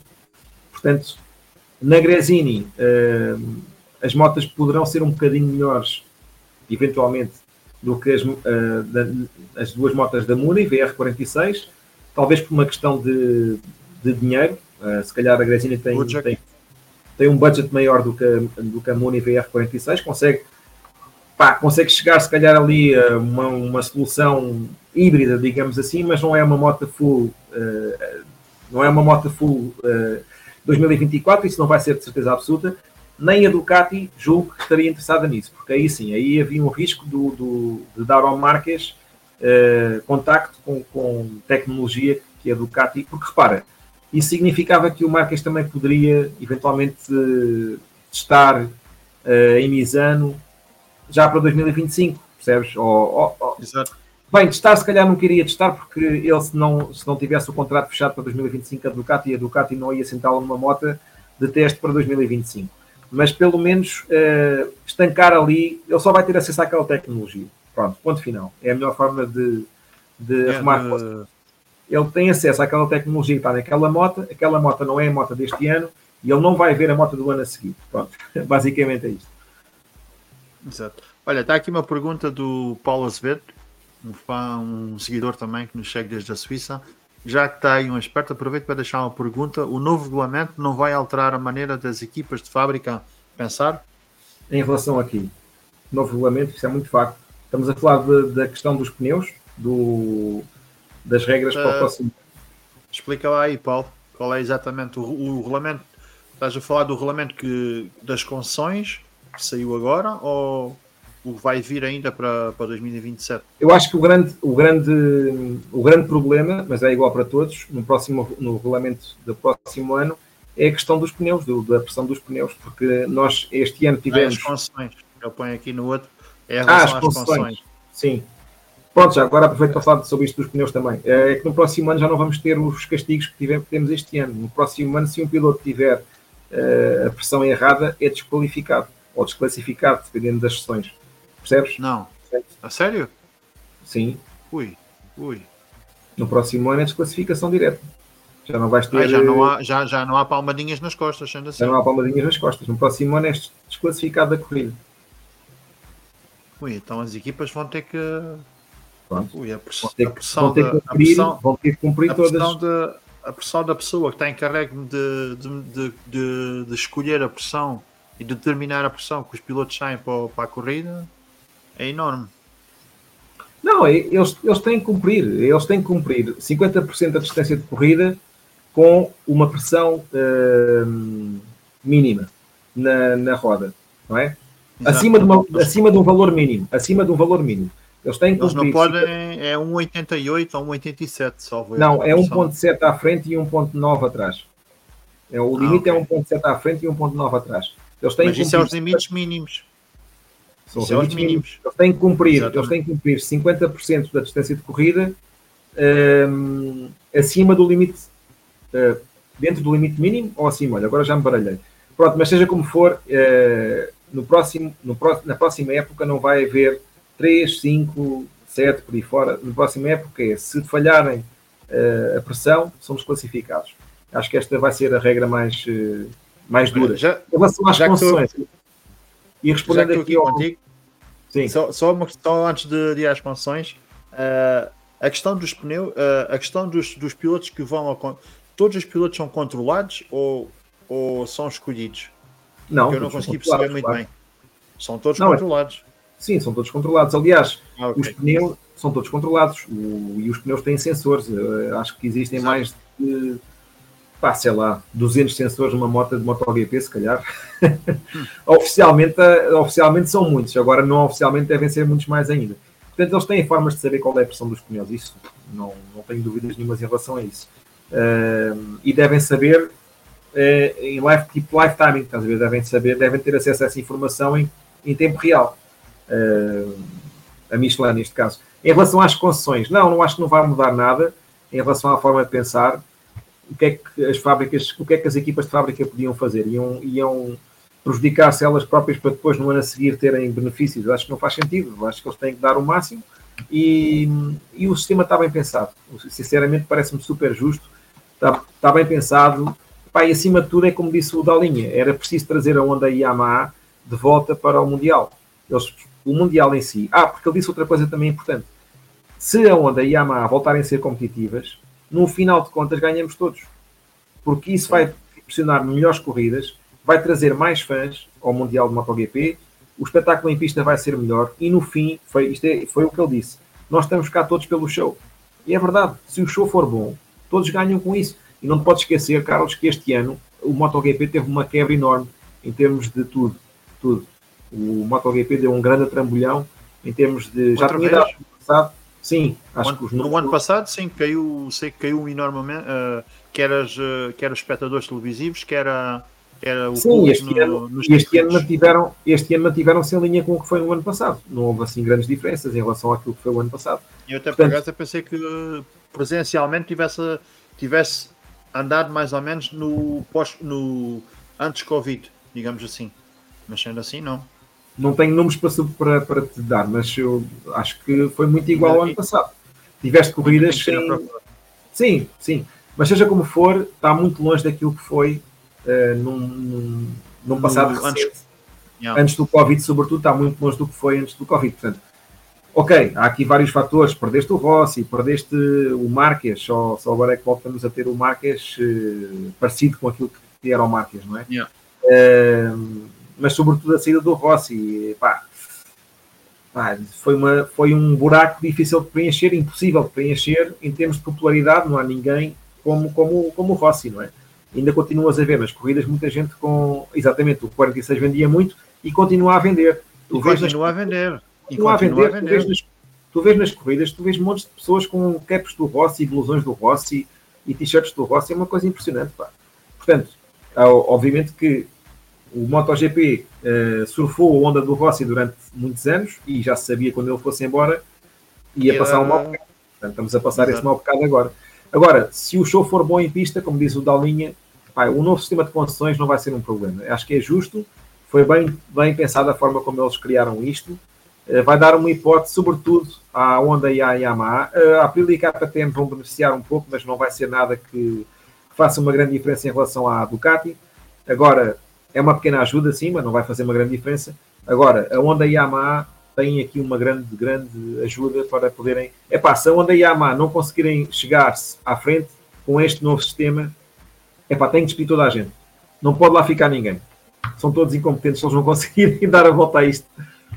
Olha, eu vou pegar aqui no comentário, está aqui o Paulo, não é? Que diz que, mas apostar num só piloto em vez de quatro, a porcentagem desce e podem todos andar na, na B, por exemplo, e não como este ano a Ducati na A e a Aprilia e a KTM na C. Quer dizer que depois pode haver ali um equilíbrio e estarem as três equipas, por exemplo, na B, não é? No, no grupo B. Mas, então, mas isso, como, é que tu, como é que tu fazes para que isso aconteça? Eles tinham que andar ali a dizer: olha, hoje tens que ser quarto, amanhã tens que ser quinto. Isso é impossível. E só no fim é que se vai fazer as contas e isso é impossível. Os pilotos querem competir, uh, querem ganhar, as equipas querem ganhar, toda a gente vai tentar ganhar e depois logo se faz as contas para ver onde é que vão ficar agrupados. Olha, pegando aqui na, no comentário do Hélio, e eu também comecei a ver Fórmula 1 com, devido a, causa do meu filho mais novo, que ele é, um, é fã de Fórmula começou é fã de Fórmula 1 atualmente e, uh, e vejo as corridas todas com ele. E, e, sei que o Pedro também já acompanhou várias vezes uh, a Fórmula 1 no paddock. Sim. Diz aqui o Hélio: falta divulgação e um espetáculo dentro do espetáculo, como faz a F1. Apesar das corridas darem 10 a 0 às corridas de F1 no MotoGP, darem 10 a 0 às corridas de F1. Uh, tu já estiveste nos dois paddocks. Uh, não se pode é, comparar uma coisa com a outra, não é? Estás a comparar, estás a comparar Fórmula 1 com MotoGP, não se pode comparar, dá 10 a 0. É, dá 10 a 0 em que sentido? Uh, ok, a Fórmula 1, se pensares bem, a Fórmula 1 sempre teve uma equipa e um piloto dominador. Se Exato. basta recuar algumas décadas, foi sempre assim. Agora está a ser o, está a ser o, o, o Max. Max Verstappen e a Red Bull. Mas antes do Max Verstappen e a Red Bull foi o Lewis Hamilton uh, e a Mercedes. E o Lewis Hamilton e, e a Max foi o Ferrari. Antes foi, foi o foi Schumacher. O, o Schumacher uh, também. O Schumacher e a Ferrari. Antes do Schumacher e a Ferrari foi o, o Senna e o Prost. Quer dizer, sempre, sempre tivemos pilotos uh, e equipas, ou um piloto ou dois pilotos dentro da mesma equipa, a dominarem a Fórmula 1. O espetáculo da Fórmula 1 não vale só por isso. Não, se tu pensares bem, ah, e houve também a época do Alonso e do Sebastian Vettel. Uh, e, houve, e houve anos piores na, no tempo da Mercedes e do Hamilton, os Mercedes davam quase uma volta a toda a gente. E não foi por isso que a Fórmula 1 caiu a nível de audiências e de espetáculo, antes pelo contrário. Agora, não se pode comparar uma coisa com outra. Podes dizer que quem gosta muito de MotoGP, opa, isto dá 10 0 à Fórmula 1. Ok, aceito. E um fã de Fórmula 1 que gosta muito de Fórmula 1 pode dizer a mesma que dá 10 0 ao MotoGP. Pronto, tem que se aceitar. São, são questões, são gostos pessoais. Agora, em relação ao espetáculo, sim. A Fórmula 1 eh, sabe vender-se. Sabe vender-se. Começou a vender-se muito melhor, para o bem e para o mal, com, a, com, o, com o grupo Liberty uh, a entrar para o lugar do Bernie Eccleston. O Bernie Eccleston estava agarrado àquelas ideias dos anos 70, não, não, não queria trabalhar Fórmula 1 para as redes sociais, que é importantíssimo, nunca pensou em revolucionar a Fórmula 1 para as novas gerações, e o, o grupo Liberty, mal ou bem, tem, tem trilhado um novo caminho. Repara, vou-te dar um exemplo do meu filho. O meu filho também começou a ver Fórmula 1 há pouco tempo. E os mais velhos da minha idade, não é? dizem, ah, e tal, no meu tempo é que era, que eu detesto, eu detesto pessoas que começam a dizer que no meu tempo é que era. Ah, eu também Porque não gosto fores, disso. É pá, por amor de Deus. Se tu fores ver agora, a velocidade de passagem dos Fórmula 1 em curva é incrível, é incrível. O, vai, basta ir ao, ao, ao Autódromo de Portimão e tiras a melhor volta do Lewis Hamilton, quando a Fórmula 1 teve cá, e tiras a melhor volta do piloto de MotoGP mais rápido no mesmo ano. A diferença são 30 segundos. 30 segundos. 30 segundos. É incrível. A velocidade de passagem dos carros, dos carros em curva é incrível. É incrível. É, é, pá, é, é da nossa compreensão humana, sabes? Aliás, os pilotos de Fórmula 1 todos dizem que a primeira coisa que eles têm que fazer quando entram no Fórmula 1 é voltar a pensar porque a forma como o teu cérebro está formatado é porque aquilo que o carro vai fazer é impossível. Estás a perceber? Eles têm que Exato. começar a, a, aprender a fazer aquilo que o cérebro diz que não é possível fazer-se. Percebes? Portanto, é, é, um desporto, é um desporto que tem muito mais para lá da luta pelo primeiro lugar, que neste momento não existe. Pronto, neste momento não existe. Se me disseres que é uma seca. Sim, neste momento não existe. Mas a, a Fórmula 1 sobre. sobre ah, ia-te dar o exemplo do meu filho, porquê? Porque o meu filho uh, não sabe o que é o barulho dos V10, os V12 e os V8. Aquele barulho estridente que nós gostávamos naqueles tempos. Ele não sabe, ele não sabe o que é, que é um V10 e um V8 porque ele não é daquele tempo. E as novas gerações que estão a começar a ver Fórmula 1 agora não valorizam o barulho não valorizam, nem sequer percebem o porquê desta conversa em redor do barulho, estás a perceber? Portanto, Exato. isto serve apenas para exemplificar a forma como a Fórmula 1 se conseguiu reinventar e captar um público novo, que vai ser o público que vai pagar os conteúdos daqui a uns anos, estás a perceber? Exatamente. E o MotoGP tem que fazer esse caminho, tem que perceber. Aliás, Agora, eh, eu vi, vi esta semana uh, que já está anunciada a nova temporada da, que vai sair na Netflix em fevereiro de, relacionado com a F1, agora esquece o nome da, da série, já vai na sexta temporada, vai agora para a sexta temporada, já foi lançado o anúncio nas redes sociais esta semana, ou se calhar até antes. Né? Sim. Pá, e isso é. Estás a falar do Drive to Survive? Exatamente. É, o Drive to Survive foi, o Drive to Survive foi uma forma da Fórmula 1 uh, eh, educar o público norte-americano para ver Fórmula 1, porque aquilo é tão básico para quem vê Fórmula 1 uh, em termos de, de, narrativa, não é? Em termos de narrativa, há ali muitas histórias interessantes, mas depois, no essencial, aquilo que uh, se fala sobre o desporto é tudo muito superficial, estás a perceber? Por exemplo, o Will Buxton, quando diz assim: Ah, sair da pole position é uma grande vantagem porque saímos em primeiro lugar e à frente de todos os outros. É pá, por amor de Deus, um fã de Fórmula 1 sabe isto, estás a perceber? Agora, os americanos não sabem, estás a perceber? Portanto, isto é. Mas, é mas, mas, mas estás a ver, é, ne, é nesse ponto, por exemplo, que é aí, porque quem não, quem não via Fórmula 1, e por exemplo, dou por exemplo do meu filho, que não via Fórmula 1, e viu a série, viu, começou a ver sim, a série sim, sim. Eu, eu, vi agora aqui um comentário do Paulo Azevedo que dizia que à partida é, é muito mais fácil ser uh, popular porque corre numa cidade. Está bem, mas a Fórmula E só corre em cidades e a Fórmula E não, é, não se aproxima nem de perto nem de longe à Fórmula 1. O Paulo, temos que ver é que a Fórmula 1 tem uma herança de décadas de, de, de, de espetáculo. É, é, é uma história que, foi, que, começou a ser escrita, podes dizer que o MotoGP também começou a ser escrito há muitos anos com, com Schwanz e com o Wayne Rainey, com o Michael Doohan, e antes deles houve outros também, e o, o Randy Mamola, sei lá, tantos que, que, que deram espetáculo durante tantos anos, é verdade. Mas a Fórmula 1 sempre teve, quer se gosta ou não, a Fórmula 1 sempre teve um, um, uns graus acima em relação, em relação a tudo o resto. Uh, e continua a estar, não é à toa que, por exemplo, o Silverstone mete 400 mil pessoas num fim de semana uh, e não é um circuito citadino, não é? Estamos a falar de 400, 400 Só... acho, acho que neste ano foram 453 mil uh, durante yeah. o fim de semana de corridas. Estamos a falar de quase meio milhão de pessoas para ver, para ver um fim de semana de corridas. Não é só ao domingo, é durante todo o fim de semana. Mas, e não é um circuito citadino, portanto a Fórmula 1 não precisa dos circuitos citadinos para ser popular.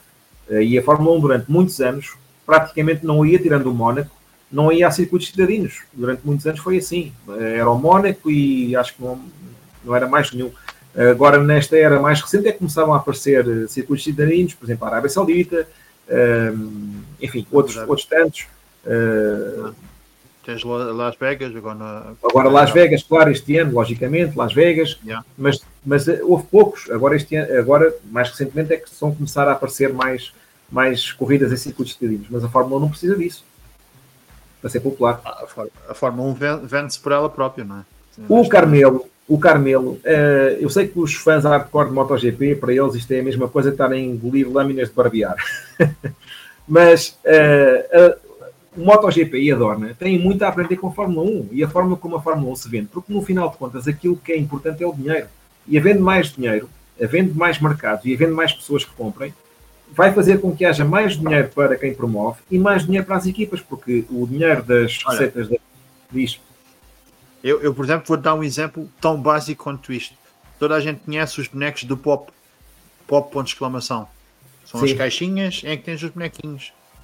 Tens vários, se, não, se calhar até todos os pilotos, não digo que estejam todos da Fórmula 1, mas tens muitos que já lá, já lá já encontras.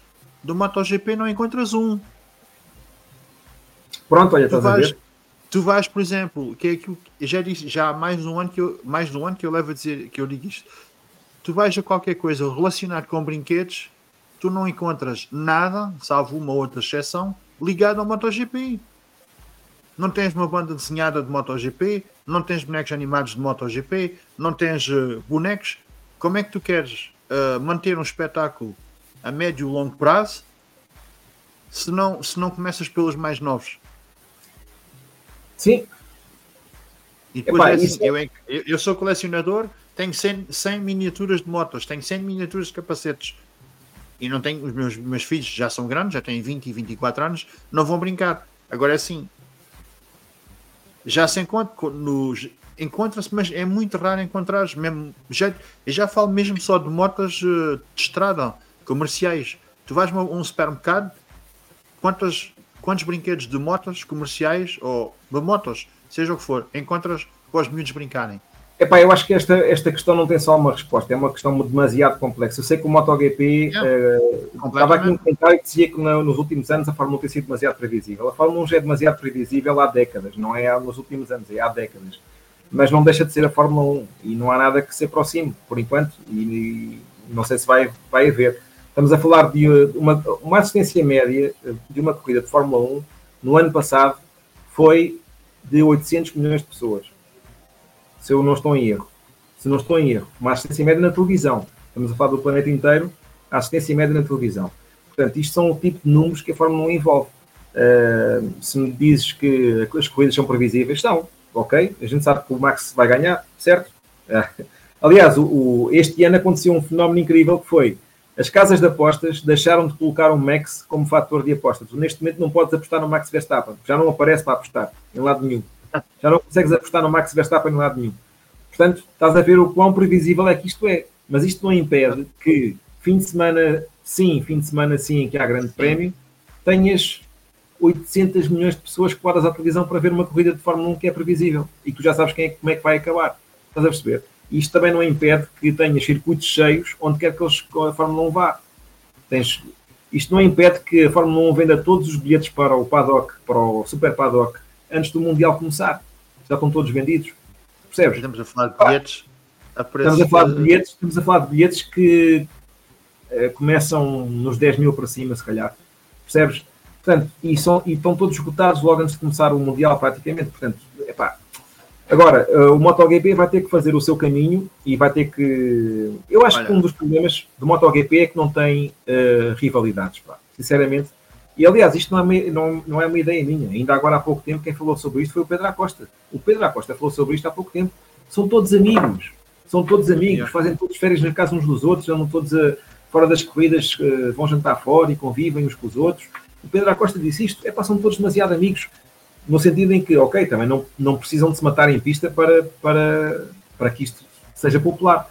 Mas na realidade, já não tens duelos como tiveste há algumas décadas atrás, percebes? E não existem neste momento, na... porque repara, mesmo na Fórmula 1, tu tens montes de drama. Ok, o Max Verstappen ganha sempre, mas tu tens aqueles ataques permanentes entre o, entre o Christian Horner e o Total Wolf. Olha, ainda há bocado estava aqui um comentário também, de, acho que era do Jorge, se não estou enganado, que ele falou nisso, que até na realização, uh, a realização da MotoGP, e, e é a minha opinião, tem que ter muito a aprender com a realização da Fórmula 1.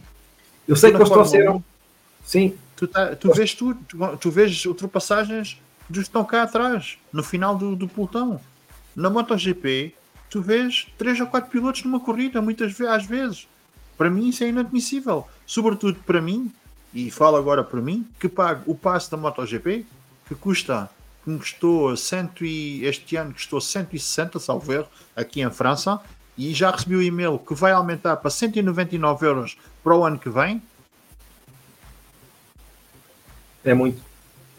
É muito. Quer dizer, é e está aqui, por isso é que eu pus este comentário aqui do Miguel Paiva, que pus aqui, que até no preço do vídeo do passe, a Dorna podia aprender com F1 e serviços prestados. E depois tem, por exemplo, porque eu também sigo o canal do, do World Superbikes e o passe é 55 euros por ano. Pá, é, é nessas pequenas coisas que eu acho que o, que a Dorna e o MotoGP perde, perde um bocado também. Porque eles, eles, durante algum tempo, eles quiseram seguir um caminho uh, parecido com o da Fórmula 1, no sentido em que uh, afastaram os pilotos, afastaram os pilotos de, dos fãs. Eu acho que isso foi um grande erro. Agora estão a fazer o caminho inverso, ou seja, estão a aproximar os, as pessoas novamente do, dos pilotos, uh, e acho que esse é que é o caminho. Eles têm que fazer mais, por exemplo, a fanzone de Valência foi espetacular, estava brutalmente, um ambiente incrível, estava, não sei se viste, estavam eh, os, os, prémios aos vencedores foram entregues na fanzone, na corrida sprint. Sim, exato, uh, exato. Estava um ambiente incrível, fantástico. E eu acho que é isso que o MotoGP precisa, precisa estimular a presença dos pilotos no meio das pessoas, no meio, não literalmente no meio das pessoas, mas tem que colocar as pessoas perto dos pilotos, tem que recuperar mas, coisas que já fizeram no, há uns tempos. Olha, por exemplo, vou dar um exemplo muito simples. O paddock, hum, o, o pit lane walk, aquela hora em que as pessoas podem estar no pit lane e podem estar ali a olhar para as boxes. Eu, se, se eu mandasse, eu fazia disto regra. Durante o pit lane walk, durante o passeio no pit lane, yeah. as boxes têm que estar abertas todas e os pilotos têm que estar ao pé dos os dois pilotos de cada equipa, pode ser um à vez e vai um depois vem o outro, mas os dois pilotos têm que ter um período de tempo em que têm que cumprir esse período de tempo fora da box. Fora da box, Sim, ao pé das e as botas, as botas, as motas estarem cá. Para tirarem fotos, para darem autógrafos, para tirarem fotos, para darem autógrafos, para, para dizerem adeus, não interessa. Não é como alguns fazem, é porque as pessoas, repara uma coisa, quem, quem paga para estar ali já está a pagar mais, percebes? Tem que esperar, Exato. tem que esperar lá fora, atrás do paddock. De, não, eu sei, eu tive, eu tive contigo em Portimão, eu tive contigo em Portimão, uh, na quinta-feira à tarde, por exemplo, que eu acho que, é, que, é, que era um, um dos momentos que também podia ser aproveitado, porque ainda não é um momento em que os pilotos não estão sob o stress do fim de semana, de treinos, claro. practices, corridas e tudo mais, mas mesmo assim há pilotos que fogem do público. E eu vou dar um exemplo, pois, e digo isto aqui abertamente para, para quem quiser. O Fogian, eu cruzei-me com ele três ou quatro vezes, dei-lhe sinal e ele mandou-me cagar literalmente. Pá, pois, isto é, é inadmissível para um piloto. Isso é que está, e, no entanto, é pilotos de Moto 3, tive pilotos, outros pilotos de Moto 3 que te veem, pronto, veem coisas, tu dás sinal, vão ao pé de ti, tiram fotos. Uh, eu, quando cheguei lá, logo, primeira vez que fui ao paddock também, diga-se passagem, Cheguei, cruzei-me com o PEC, com o Quartararo, super simpáticos, fiz sinal, tirei logo fotos com eles. Pá, e via lá, estávamos lá mais pessoas e tudo normal. Até, até essa quinta-feira à tarde, para mim, deveria, o próprio MotoGP deveria criar tipo um, um bilhete suplementar. Por exemplo, no, no, no, que eu fui foi através do Two Wheels for Life, que é um bilhete especial que eles fazem, que tem um acordo com a Dorna, uh, que é 100 euros para, para ter acesso na quinta-feira à tarde ao paddock, das, uh, acho que é do meio-dia até às 17, uma coisa assim. Porque não ter, fazer disso uma regra também? Para Sim, quem puder. Epá, e sobretudo as crianças. Sobretudo as crianças. Uh, puxar as crianças para dentro da box, mostrar-lhes as motas mais de perto, darem, darem ali uns minutos com os pilotos, porque uh, é, aí que, é aí que se começa, estás a perceber? É aí que se começa, porque as crianças de agora vão ser os, os espectadores mais à frente do, do, um futuro a médio prazo, percebes? E as, os miúdos de agora são aqueles que vão pagar daqui a 10 ou 15 anos, percebes? Para ver as corridas em casa, ou para comprar bilhetes para ir ao, aos circuitos. Uh, o MotoGP tem que encontrar a sua, a sua forma de se vender.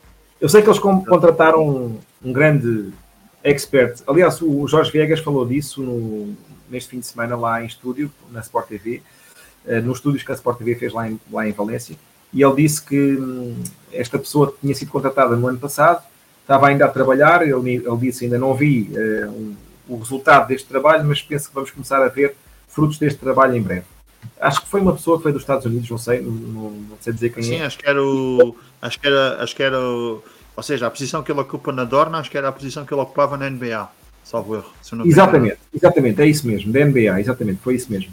Então ele vem para, para vender o show, percebes? Para vender o show. Pá, vamos esperar. Eu acho que a Dorna tem que encontrar e o MotoGP tem de encontrar uma forma para, para se vender, para vender o show. Agora, isso Olha, passa por ter um melhor espetáculo em pista, mas também os pilotos têm que estar mais perto das pessoas. Ah, está aqui o Paulo a confirmar, é um manager da NBA. Como diz aqui o Jorge Alves, e também para fechar, porque já vamos com 2 horas e 6. Sim, sim, eu já, passei, eu, eu, já passei para dezembro e eu também não quero que fiques afónico por causa de mim. Uh, diz aqui, sempre que há piloto, isto, isto passando para a realização da F1. Ou seja, sempre que há dois pilotos na zona com, no DRS, ou seja, quando os dois pilotos estão a menos de um segundo, a transmissão passa, passa, passa as imagens deles sempre, independentemente do lugar que eles estão. Porque quase certeza, quando dois pilotos de Fórmula 1 estão a menos de um segundo entre eles, normalmente há ultrapassagens, ou pelo menos há a tentativa de ultrapassagem. E por exemplo, no, no Grande Prémio de Las Vegas, eu lembro-me perfeitamente aquela ultrapassagem já no final, acho que foi em Las Vegas, se eu não estou enganado, do Leclerc em cima do, do Russell. Sim. Já mesmo na, na já mesmo na, na é, última, eles, eles na última mais, Eles têm, eles têm câmaras em todos os pilotos, em todas as motos, eles têm que explorar mais isso. Pá, não é preciso estarmos sempre a seguir os, os, os, da frente. Podemos, eles podem ir lá atrás, podem mostrar uma luta entre. Pá, nem que seja, nem que seja, olha, nem que seja em repetição. Em tempo real, mas em repetição. Percebes? O 14 passa pelo 13 pelo 13 terceiro. Ok, não vimos em tempo real, olha, estamos a ver já com 3 ou 4 segundos de diferença. Percebes? Exatamente. É isso. Bem, pessoal, olha, a mim resta-me agradecer ao, ao Pedro Gamito e a todos vocês que estiveram aí a ver no YouTube e no Facebook. Uh, Pedro, muito obrigado por teres Não, obrigado eu. para estar aqui. Encontramos para o ano. sabes, a porta está aberta. Quando quiseres vir uh, falar de MotoGP, estás à vontade. Para o ano, está, para o ano e esperemos que o Miguel tenha uma boa moto e que consiga, e consiga dar cartas para o próximo ano. E que tenha sorte também, Exatamente. também faz parte. Sim, que este ano a sorte andou, andou um bocado de costas voltadas com, para o Miguel. Um bocadinho, sim. Um abraço, Carlos. Obrigado. Boa noite a ah, todos. Olha, tchau, um abraço. Fiquem bem. Um abraço.